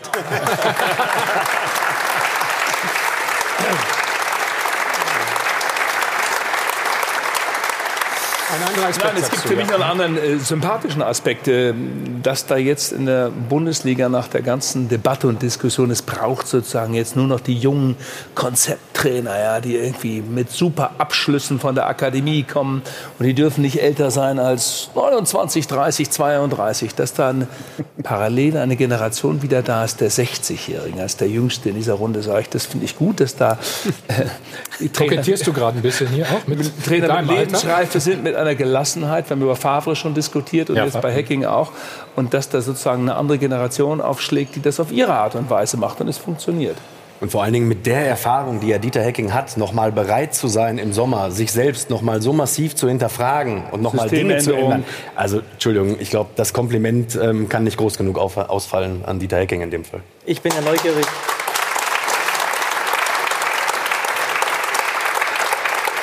Nützt ihm leider nichts, wenn Max nicht mit ihm spricht, ne? Weißt du? Ja. Ich bin ja neugierig, wie dieses Sprechen rein handwerklich aussieht. Wie macht Max Eberl das, das den ersten äh, Gesprächsfaden aufzunehmen mit Dieter Hecking? Schleicht man sich da langsam auf den Trainingsplatz oder holt man da ein Cappuccino oder ein Bier? Wie, wie sieht sowas aus? Gerade bei Dieter Hecking im Speziellen. Also Dieter hat es ja schon oft genug in Pressekonferenzen gesagt, ich esse gerne Kekse. Also wir werden erstmal ein paar Kekse essen und dann werden wir uns hinsetzen und werden wirklich drüber reden, was ist passiert, was haben wir gemacht, das, was ihr ja gerade auch besprochen habt, alles. Nichts anderes besprechen wir auch. Also das ist ja kein Geheimnis, das ist ja kein Hexenwerk, dass wir darüber reden, was ist im Sommer passiert, die Gedanken, wie er sich gemacht hat, diese, dieses neue Finden ist falsch, aber sich so intensiv mit dem Kader auseinanderzusetzen und für sich einen neuen Weg zu finden, wie wir Fußball spielen wollen, ähm, das, ist, das ist großartig. Und genau das werden wir besprechen und dann, dann werden wir zu dem Konsens kommen, äh, dass wir hoffentlich beide weitermachen wollen. Und dann wird das auch der nächste Schritt sein. Ähm, das ist das, was ein, ein ganz normales Gespräch, was, was eben zwischen solchen Menschen geführt wird. Tagtäglich reden wir über, über Spiele, über Entwicklungen, über, über andere Vereine, über Spieler, die wir im Sommer holen wollen. Allein das ist ja schon ein Zeichen auch an Ihnen, dass wir natürlich da weiter planen wollen. Ähm, also das ist, das ist wirklich von, von einer Ruhe und einer Gelassenheit getragen. Das, das ist wohltuend. Und heißt natürlich andersrum auch, das, was wir gerade erreicht haben, müssen durch weiterarbeiten. Ne? Wir müssen schon äh, demütig bleiben. Wir haben, jetzt, wir haben jetzt diese elf Spieltage, 23 Punkte. Es ist richtig geil, da zu stehen, wo wir stehen. Das sage ich auch ganz offen. Aber jetzt heißt einfach, diese Demut zu haben, weiter zu arbeiten. Und das tut uns einfach gerade gut, dieser Fokus mit dieser Mannschaft, mit diesen fitten Spielern, mit diesem Kader zu arbeiten. Und dieses nächste Spiel Hannover 96, das wollen wir wieder gewinnen. Das ist unser Max, Ansatz. welche Kekse müssen es sein? Schokolade. Spekulatius. Schokolade. Aber jetzt, jetzt geht die Weihnachtszeit los. Ich freue mich auf die selbstgebackene. Du hast ähm, über Borussia Mönchengladbach auch gesagt, ihr wollt ein Karriereverein sein, nicht ein Ausbildungsverein. Was meinst du damit? Ja, mir ist dieser, mir ist dieser, genau, mir ist dieser Oder magst du den Begriff Ausbildungsverein einfach Genau, genau, weil das, das, ist, äh, das impliziert ja quasi, dass wir Spieler holen, entwickeln und dann dankbar abgeben. Äh, Das ist ja nicht, also ich hole den Spieler, um jetzt sportlichen Erfolg für mich zu haben. Wenn ich sportlichen Erfolg habe für Borussia Mönchengladbach, ist es leider so, dass es eben für andere Vereine interessant wird. Aber das trifft in der Bundesliga bei 17 anderen Vereinen. Bayern München würde ich ausschließen. Selbst Borussia Dortmund hat diese Problematik, erfolgreich zu sein, beste Spieler dauernd zu verlieren oder zumindest die Gefahr zu haben in der, in der Welt, in Europa, in der Fußballwelt in Europa gibt es vielleicht acht, neun Vereine, die das für dich ähm, vereinnahmen können, dass sie sagen, ich brauche keine Angst haben, dass mir ein Spieler weggekauft wird. Alle anderen müssen im Erfolgsfall die Sorge haben. Und ähm, ich hole Spieler, um Borussia Mönchengladbach erfolgreich zu machen. Und wenn ich dann einen Transfer habe, der sehr viel Geld bringt, ist es für mich ein wichtiger Aspekt, um nächste Schritte zu gehen. Aber es ist nicht mein erstes Ziel, wenn ich einen Spieler hole. Und deswegen bin ich nicht Ausbilder, sondern ich will einfach Karriere machen. Ja, wunderbar. Ähm, Ist lang so ein Beispiel? Na gut, lang ist jetzt mit Ist 27 27? eigentlich ein untypisches Ja. Beispiel. Aber mein Gott, wenn jetzt auch nicht so ironisch gemacht, aber Nein, aber ähm, auch die Spieler Gibt's brauchst- auch, ne? Ja, du brauchst die Spieler. Wenn du einen Kader zusammenstellst, du brauchst junge Spieler, das ist in Dortmund nichts anderes. Sie holen ja auch Witzel und Delaney, ähm, weil einfach diese Mischung im Kader, und das ist das, was Hans Meyer, der ja auch... Mentalität? Mentalität auch. Erfahrung? Aber, ja, die kommen dazu, aber ähm, Hans Meyer sagt es oft, ja, wenn er bei euch ist. Die Mischung im Kader ist das alles Entscheidende. Die Mischung meint jetzt nicht nur mit groß, klein, dick, dünn, sondern eben auch Erfahrung, ähm, Qualität, äh, junge Spieler, hungrige Spieler, Schnelligkeit. All das musst du im Kader irgendwie dargestellt haben. Und Michael Lang war eben ein Transfer, der uns ein Stück weit Stabilität geben kann, weil er eben mehr Erfahrung hatte als ein Spieler, der, der jünger ist, wie ein Florian Neuhaus zum Beispiel. Mhm. Wir haben natürlich euren Trainer auch noch gefragt, wie sieht denn die Zusammenarbeit mit Max Eberl nun wirklich aus? Sie ist geprägt von, von gegenseitigem großem Vertrauen. Ja, ich glaube, dass, äh, es ist, äh, so muss es auch sein. Ich würde mir wünschen, dass viele Trainerkollegen von mir äh, so etwas spüren können in ihrer täglichen Arbeit, weil auch mal eine schwierige Phase zu durchgehen, auch mal kritisch miteinander umzugehen, aber immer mit dem einen Ziel, gemeinsam wieder da rauszukommen. Und das habe ich vom ersten Tag an gespürt in Gladbach, nicht nur bei Max Eberl, sondern auch beim gesamten Präsidium, wo ja mit Rainer Bonhoff, Hans Mayer, Herrn Königs, äh, Stefan Schippers, ähm, Herrn Söllner, das sind alles Leute, die, die eins wollen. Die wollen auch guten Fußball sehen, aber die wollen auch Kontinuität und die wollen vor allen Dingen verlässliche Arbeit sehen. Und das machen wir, denke ich, in Gladbach seit zwei Jahren. Und wenn man das hört, Max, dann bleibt er auf jeden Fall da, ne? Stefan hat doch gerade was Wunderbares gesagt. Lasst uns doch arbeiten und wir werden es euch dann schon mitteilen. Ich habe noch keinen Schokokeks hier. Äh, gut.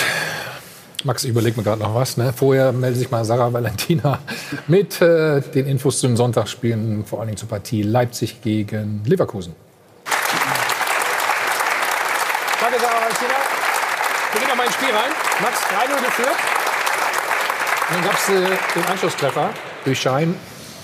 Was habt ihr da falsch gemacht? Ja, eigentlich ähnliches Tor wie bei Marco Reus. Genau. Wir lassen den Rückraum frei. Frei, ja. Augustinsson sieht natürlich wunderbar, dass Schein kommt. Der Klassiker eigentlich ist Abwehrspieler, dass du eigentlich immer Richtung Tor läufst. Oftmals nur ein, zwei Stürmer da sind, aber äh, vier Abwehrspieler da mitlaufen. Aber schau mal hier. Äh, Tobi Es läuft- laufen zwei Mann nach Genau, vorne genau. zu Kruse. Ne? Genau, Tobi, läuft, Tobi macht den Schritt nach vorne, Ja. er läuft, macht den Laufweg mit Kruse eigentlich mit, müsste eigentlich im Stra also an der, an der Strafraumgrenze bleiben, bleiben. Genau, genau. Ja, das ist, wie gesagt, ähnliches Tor wie, bei Marco Reus. Das ist der die gefährlichste, äh, gefährlichste Bereich eigentlich heutzutage im Fußball, dass wenn du über den Flügel durchkommst, den Ball eigentlich nicht, klar, du kannst ihn vorne rumspielen, wenn du einen wirklich klar treffen kannst, oder eben in diesen Rückraum zu legen, weil meistens da dann eben die Stürmer lauern und die Abwehrspieler eigentlich eher Richtung Tor laufen. Mhm. Eine Minute später oder fast noch in der gleichen Spielzeit hätte Werder dann auf 2-3 Ja, rankommen können. Spielt Oscar dann den Ball zurück vorher in der Szene und Mhm. äh, ermöglicht das überhaupt? Flanke ist nicht schlecht natürlich. Ne? Ja, das ist genau das, wo ich sage, das ist in der Fußball-Bundesliga, auch wenn du 3-0 führst heute, Ja. ja, ähm, dann ist es noch lange nicht, dass du, dass du durch bist. Du musst echt aufpassen, du kriegst das 3-1. Ähm, wie gesagt, das fällt das 3-2, das kann echt problematisch werden. Es waren auch so drei, vier, fünf Minuten, wo dann noch äh, Pi- Pizarro noch an, an, an die Latte köpft, ähm, wo wir auch das, das äh, Quäntchen Glück auf unserer Seite hatten. Aber danach haben wir relativ schnell wieder, und das ist momentan, das imponiert mir, haben wir angefangen, wieder Fußball zu spielen. Wir haben den Ball, das, was ich vorhin auch eben bei Bayern gesagt habe, dass wir den Ball wieder behalten haben, nicht die Bälle blind rausgeschlagen und dann kommt eine lange, langer Schlag des Gegners äh, nach dem anderen in deinen Strafraum. Da kann immer irgendwas passieren. Sondern wir haben dann wieder angefangen, Fußball zu spielen, haben selber dann nochmal zwei, drei Konterchancen, wo wir eigentlich das 4-1 hätten machen können.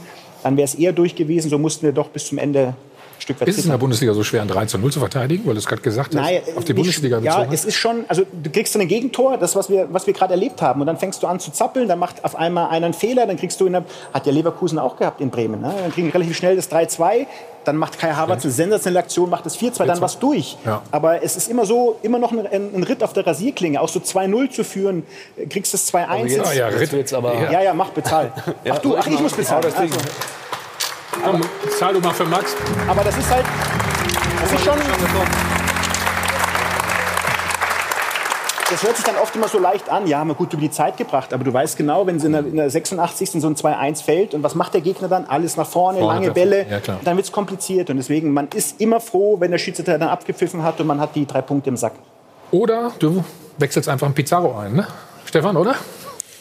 Schauen wir mal. Ja, der alte Mann bringt das. Wahnsinn, ne? Nach wie vor. Ü40. Respekt. Hier, auch wieder eine Flanke da aus dem Halbfeld, ne? Genau, das ist ja das, wenn du dann eben immer mehr dich, das, Hatte. wir stehen mit sechs Mann, sieben Mann im Strafraum, der Klassiker. Du, du gehst automatisch zurück, du willst das verteidigen und machst eigentlich Fehler, lässt dann Flanken zu und wie gesagt, da, ja, es gibt in der Bundesliga verdammt viele gute Stürmer momentan, da muss man echt, muss man echt aufpassen. Ja, aber er ist schon ein Phänomen, ne? Das ist ja Wahnsinn. Unfassbar, also ich muss echt meinen Hut vorziehen. Er ist fitter als vor zwei Jahren. Beim letzten Aufenthalt bei Werder Bremen. Und das ist das Phänomen. Da hat sich einer körperlich noch äh, äh, verbessert und zugelegt. Und da sieht man halt auch, was Fußball mit Körpersprache bedeutet. Da kommt einer auf den Platz und du merkst bei der Bremer Mannschaft sofort, hey, die glauben Geht wieder. Ruck durch, Genau. ja. Äh. Das ist, un, ja, das ist schon so, dass eben Und bei ein, euch so ein bisschen Respekt auch? Ja, natürlich hast du Respekt vor Ja, ne? Pizarro. ey. Der hat 194 Tore in der Bundesliga geschossen. Es haben nicht so viele geschossen. Und dann merkst du, wie bei den anderen eben auch äh, Vertrauen wächst. Und deswegen, wir haben drüber vorhin Kabine gesprochen, Typen gesprochen. Wenn du solche Typen in der Mannschaft hast, dann ist das schon, dann ist das schon nicht so verkehrt. Eine Chance haben wir noch. 78. Minute. Selassie. Da ist dann, äh, da ist dann Reinhold, wie du gesagt hast, Jan Sommer, ne? Ja, spielt eine außergewöhnliche Saison und ähm, Gut, der kommt ein bisschen auf Mann auch, ne? Den ja, erwarte klar, ich von aber ihm. trotzdem in den anderen Spielen zuvor. Ich glaube, dass er ähnlich, ich habe es eben in der Werbepause zu Max Eber gesagt, in der letzten Saison war Pavlenka von Werder Bremen für mich der Torhüter der Saison. Jetzt habe ich das Gefühl, Sommer kann es werden, weil er so stabil ist und da noch eine Etage zugelegt hat. Einfach. Das ist auch was, was Dieter auch im Sommer, das sind Kleinigkeiten, die vielleicht gar keine große Aufmerksamkeit haben. Ja. Aber es waren die Probleme mit den Fans, mit ganz wenigen Ja. in der Kurve mit Jan Sommer. Und der Dieter setzt das Zeichen, er ist Vizekapitän. Sag, sag noch mal, welche Probleme? Ja, wo drei, vier Fans dann irgendwie äh, in der Kurve ihn ein bisschen bepöbelt Bepöbelt haben. haben. Hm. Dummes Zeug einfach. Ja. Ähm, aber trotzdem, das ist ja eine Kleinigkeit, die, die sich entzünden kann. Ähm, Ja. Das hat den Jan auch gestört. Und ähm, wir haben das dann auch aus der Welt geschaffen. Die Fans haben mit untereinander gesprochen und gesagt, okay, Schluss, Ende. Aber das Zeichen von Dieter, ihn auch zum Vizekapitän zu machen, ist ein klares Zeichen an die Fans, zu sagen, hey, Wenn er jetzt pfeift, pfeift er unseren Vizekapitän aus. Das sind Kleinigkeiten, aber das ist eben ein erfahrener Trainer, hat ein Gefühl dafür und das ist eine goldrichtige Entscheidung gewesen. Jan spielt eine super Saison. Wann hast du denn gestern gewusst, dass er das Ding gewinnt? Nach der Chance so? Nach der Ja, genau. So nach diesem, Mal so bisschen die genau, nachdem. Pizarro dann äh, sein Pulver verschossen hat an die Latte und äh, wir gemerkt haben, dass wir wieder Fußball spielen, wo wir die zwei, drei Konter haben, selber ein Tor zu machen. Äh, mit der Einwechslung von Dennis Zakaria, Fabian Johnson haben wir natürlich Qualität nochmal auf den Platz bringen können, die, die super verteidigt haben. Und dann hast du gemerkt, wir werden wieder stabiler. Und dann war mir auch dann doch relativ, also vor der 90. klar, das Spiel sollten wir jetzt nicht mehr verlieren. Du hast eben selbst gesagt, ihr, letzte Saison habt ihr formuliert, ihr wollt international spielen. Jetzt seid ihr im Moment Zweiter. Wir haben erst ein Drittel rum. Wo geht's jetzt hin? Wo willst du landen? Du willst natürlich da bleiben, Ja, das ist klar. genau, wo ich, wo ich lande, ähm, das, das kann ich eben nicht sagen. Das ist genau die Problematik, dass wir jetzt über Mai 2019 sprechen sollen. Ich, ich habe keine Ahnung, was bis dahin passiert. Du kannst erst mal bis Winter sagen. So, wir wollen da oben bleiben. Also wir haben jetzt, wir haben eine, eine gute Welle, die wollen wir auch ausreiten, die wollen wir, die wollen wir weiter ähm, bespielen. Die Mannschaft spürt momentan, dass sie, dass Dinge funktionieren und ähm, das wollen wir weiter, weiter treiben. Aber wie gesagt, das hat nichts damit zu tun, dass ich jetzt an sechs Spiele denke, die kommen. Und das alles Entscheidende für mich, das alles Entscheidende ist das nächste Spiel Hannover 96. Das wollen wir gewinnen. Da gilt kein Blick irgendwie danach an die anderen Gegner, sondern das nächste Spiel Hannover 96, das zu Hause zu bestreiten, das wollen wir gewinnen und darauf liegt der ganze Fokus. Aber wenn es Champions League werden würde, dann wäre ja auch eine Vertragsverlängerung mit Dieter Hecking ein bisschen leichter. Ja gut, aber bis Mai warte ich nicht, das ist zu lang. Weil erst dann ist es Champions League oder eben nicht. Also das sollte schon vorher passieren. Gladbach hat natürlich einen Vorteil. Leider Gottes seid ihr aus dem DFB-Pokal ausgeschieden. Die Belastung haben sie nicht mehr international nicht dabei. Hoffentlich im nächsten Jahr. Aber das ist ein. Das ist Aber wirklich ist Pokal ein so eine also, Belastung? nein, bezogen jetzt auf eventuell so, Jahr um die ja. deutsche Meisterschaft so, okay. Ist das schon ein, Ein Vorteil? Vorteil? Stand jetzt für Borussia Mönchengladbach. Doch, doch. Ähm, ich wünsche mir, dass ihr, also so wie ihr gerade Fußball spielt, das macht echt Spaß. Als, als Fußballfan, ich gucke da gerne zu. Das ist nicht nur Entertainment, sondern Ja. sie belohnen sich auch. Und ihr habt das Quäntchen Glück. Jupp Heynckes hat immer gesagt, du musst das Glück dir erarbeiten. Und deswegen habt ihr das auch ein Stück weit auch gegen Bremen in einer Phase, wo es hätte kippen können, auf eurer Seite. Und deswegen steht ihr völlig zu Recht vor Bayern München und völlig zu Recht da oben. Wunderbares Schlusswort zum Thema Borussia Mönchengladbach, oder? Unterschreibst du sofort? So, wir müssen noch mal Hannover hat natürlich gesagt am Freitag, so, wir haben gewonnen, wunderbar. Nee, nee, nee, Düsseldorf und der VfB haben dann gestern nachgezogen. Und äh, schauen Sie mal, Max hat ja schon einen Job, aber was es bringt, wenn man mal im Doppelpass war. Letzte Woche Halil Altintop, auf einmal, fünf Tage später, ist er beim VfB. Und feiert gleich den ersten Sieg mit seinem Trainer Markus Weinzierl. Darüber reden wir gleich, nach einer kurzen Pause.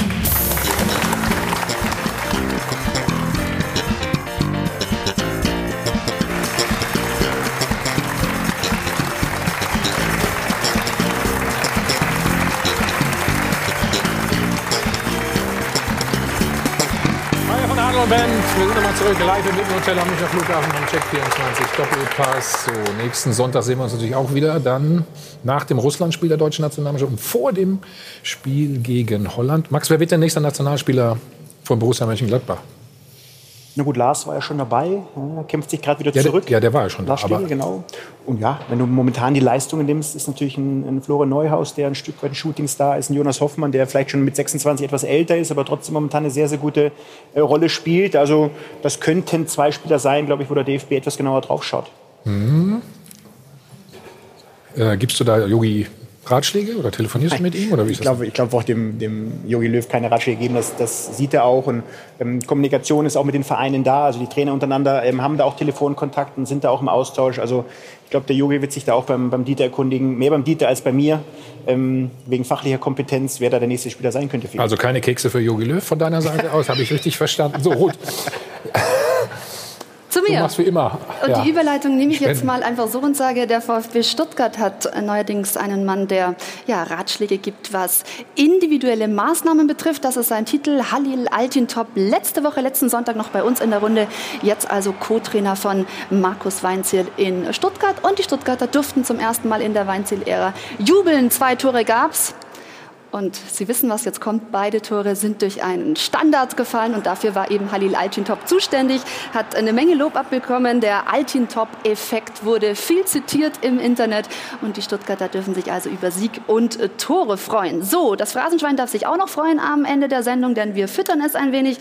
Martin und Matthias aus der Schweiz, vielen Dank. Außerdem ASV Veitsbronn, Deutscher Sportclub für Fußballstatistiken und 1893 Clan aus Göppingen. So, Check24 verdoppelt wie immer ihre Spenden und Sie wissen, Sie können den kompletten Doppelpass ab jetzt auf sport1.de nochmal abrufen, falls Sie noch nicht genug von uns hatten. Vielen Dank, Ruth. Max, habt gerade angesprochen, Länderspiel. Was heißt das für dich eigentlich? Auch Pause? Fährt man da ein paar Tage weg? Spannt man mal aus? Ich fahre tatsächlich ein Wochenende weg und werde aber Montag dann für den Klassenhalt in der Nations League im Stadion sein. Ah, Das schaue ich mir an gegen Holland. Und dann sollten wir auch gewinnen gegen die Holländer. Ja? Ja. Ja, da haben wir noch was gut zu machen, ne? Absolut. absolut. So, dann sage ich herzlichen Dank für deinen Besuch. Ja? Dankeschön. Endlich mal bist du oder durftest du auch kommen, als ihr gewonnen habt. Ne? Ist doch schon mal was ganz Besonderes. Danke, Stefan. Bitte, bitte. Marco und äh, Stefan. Ja, Stefan, Stefan, genau. Ne? Danke, Ruth. Mario von Hadel und Bent. Danke ans Publikum. Nächsten Sonntag geht's dann weiter. Ciao. Achso, ja, und das Programm natürlich auf Sport 1 jetzt. Ne? Wir haben alles Mögliche. Mit Tour geht's weiter. Basketball, Darts, zweite Liga. Also, spannender Sportsonntag bei uns. So.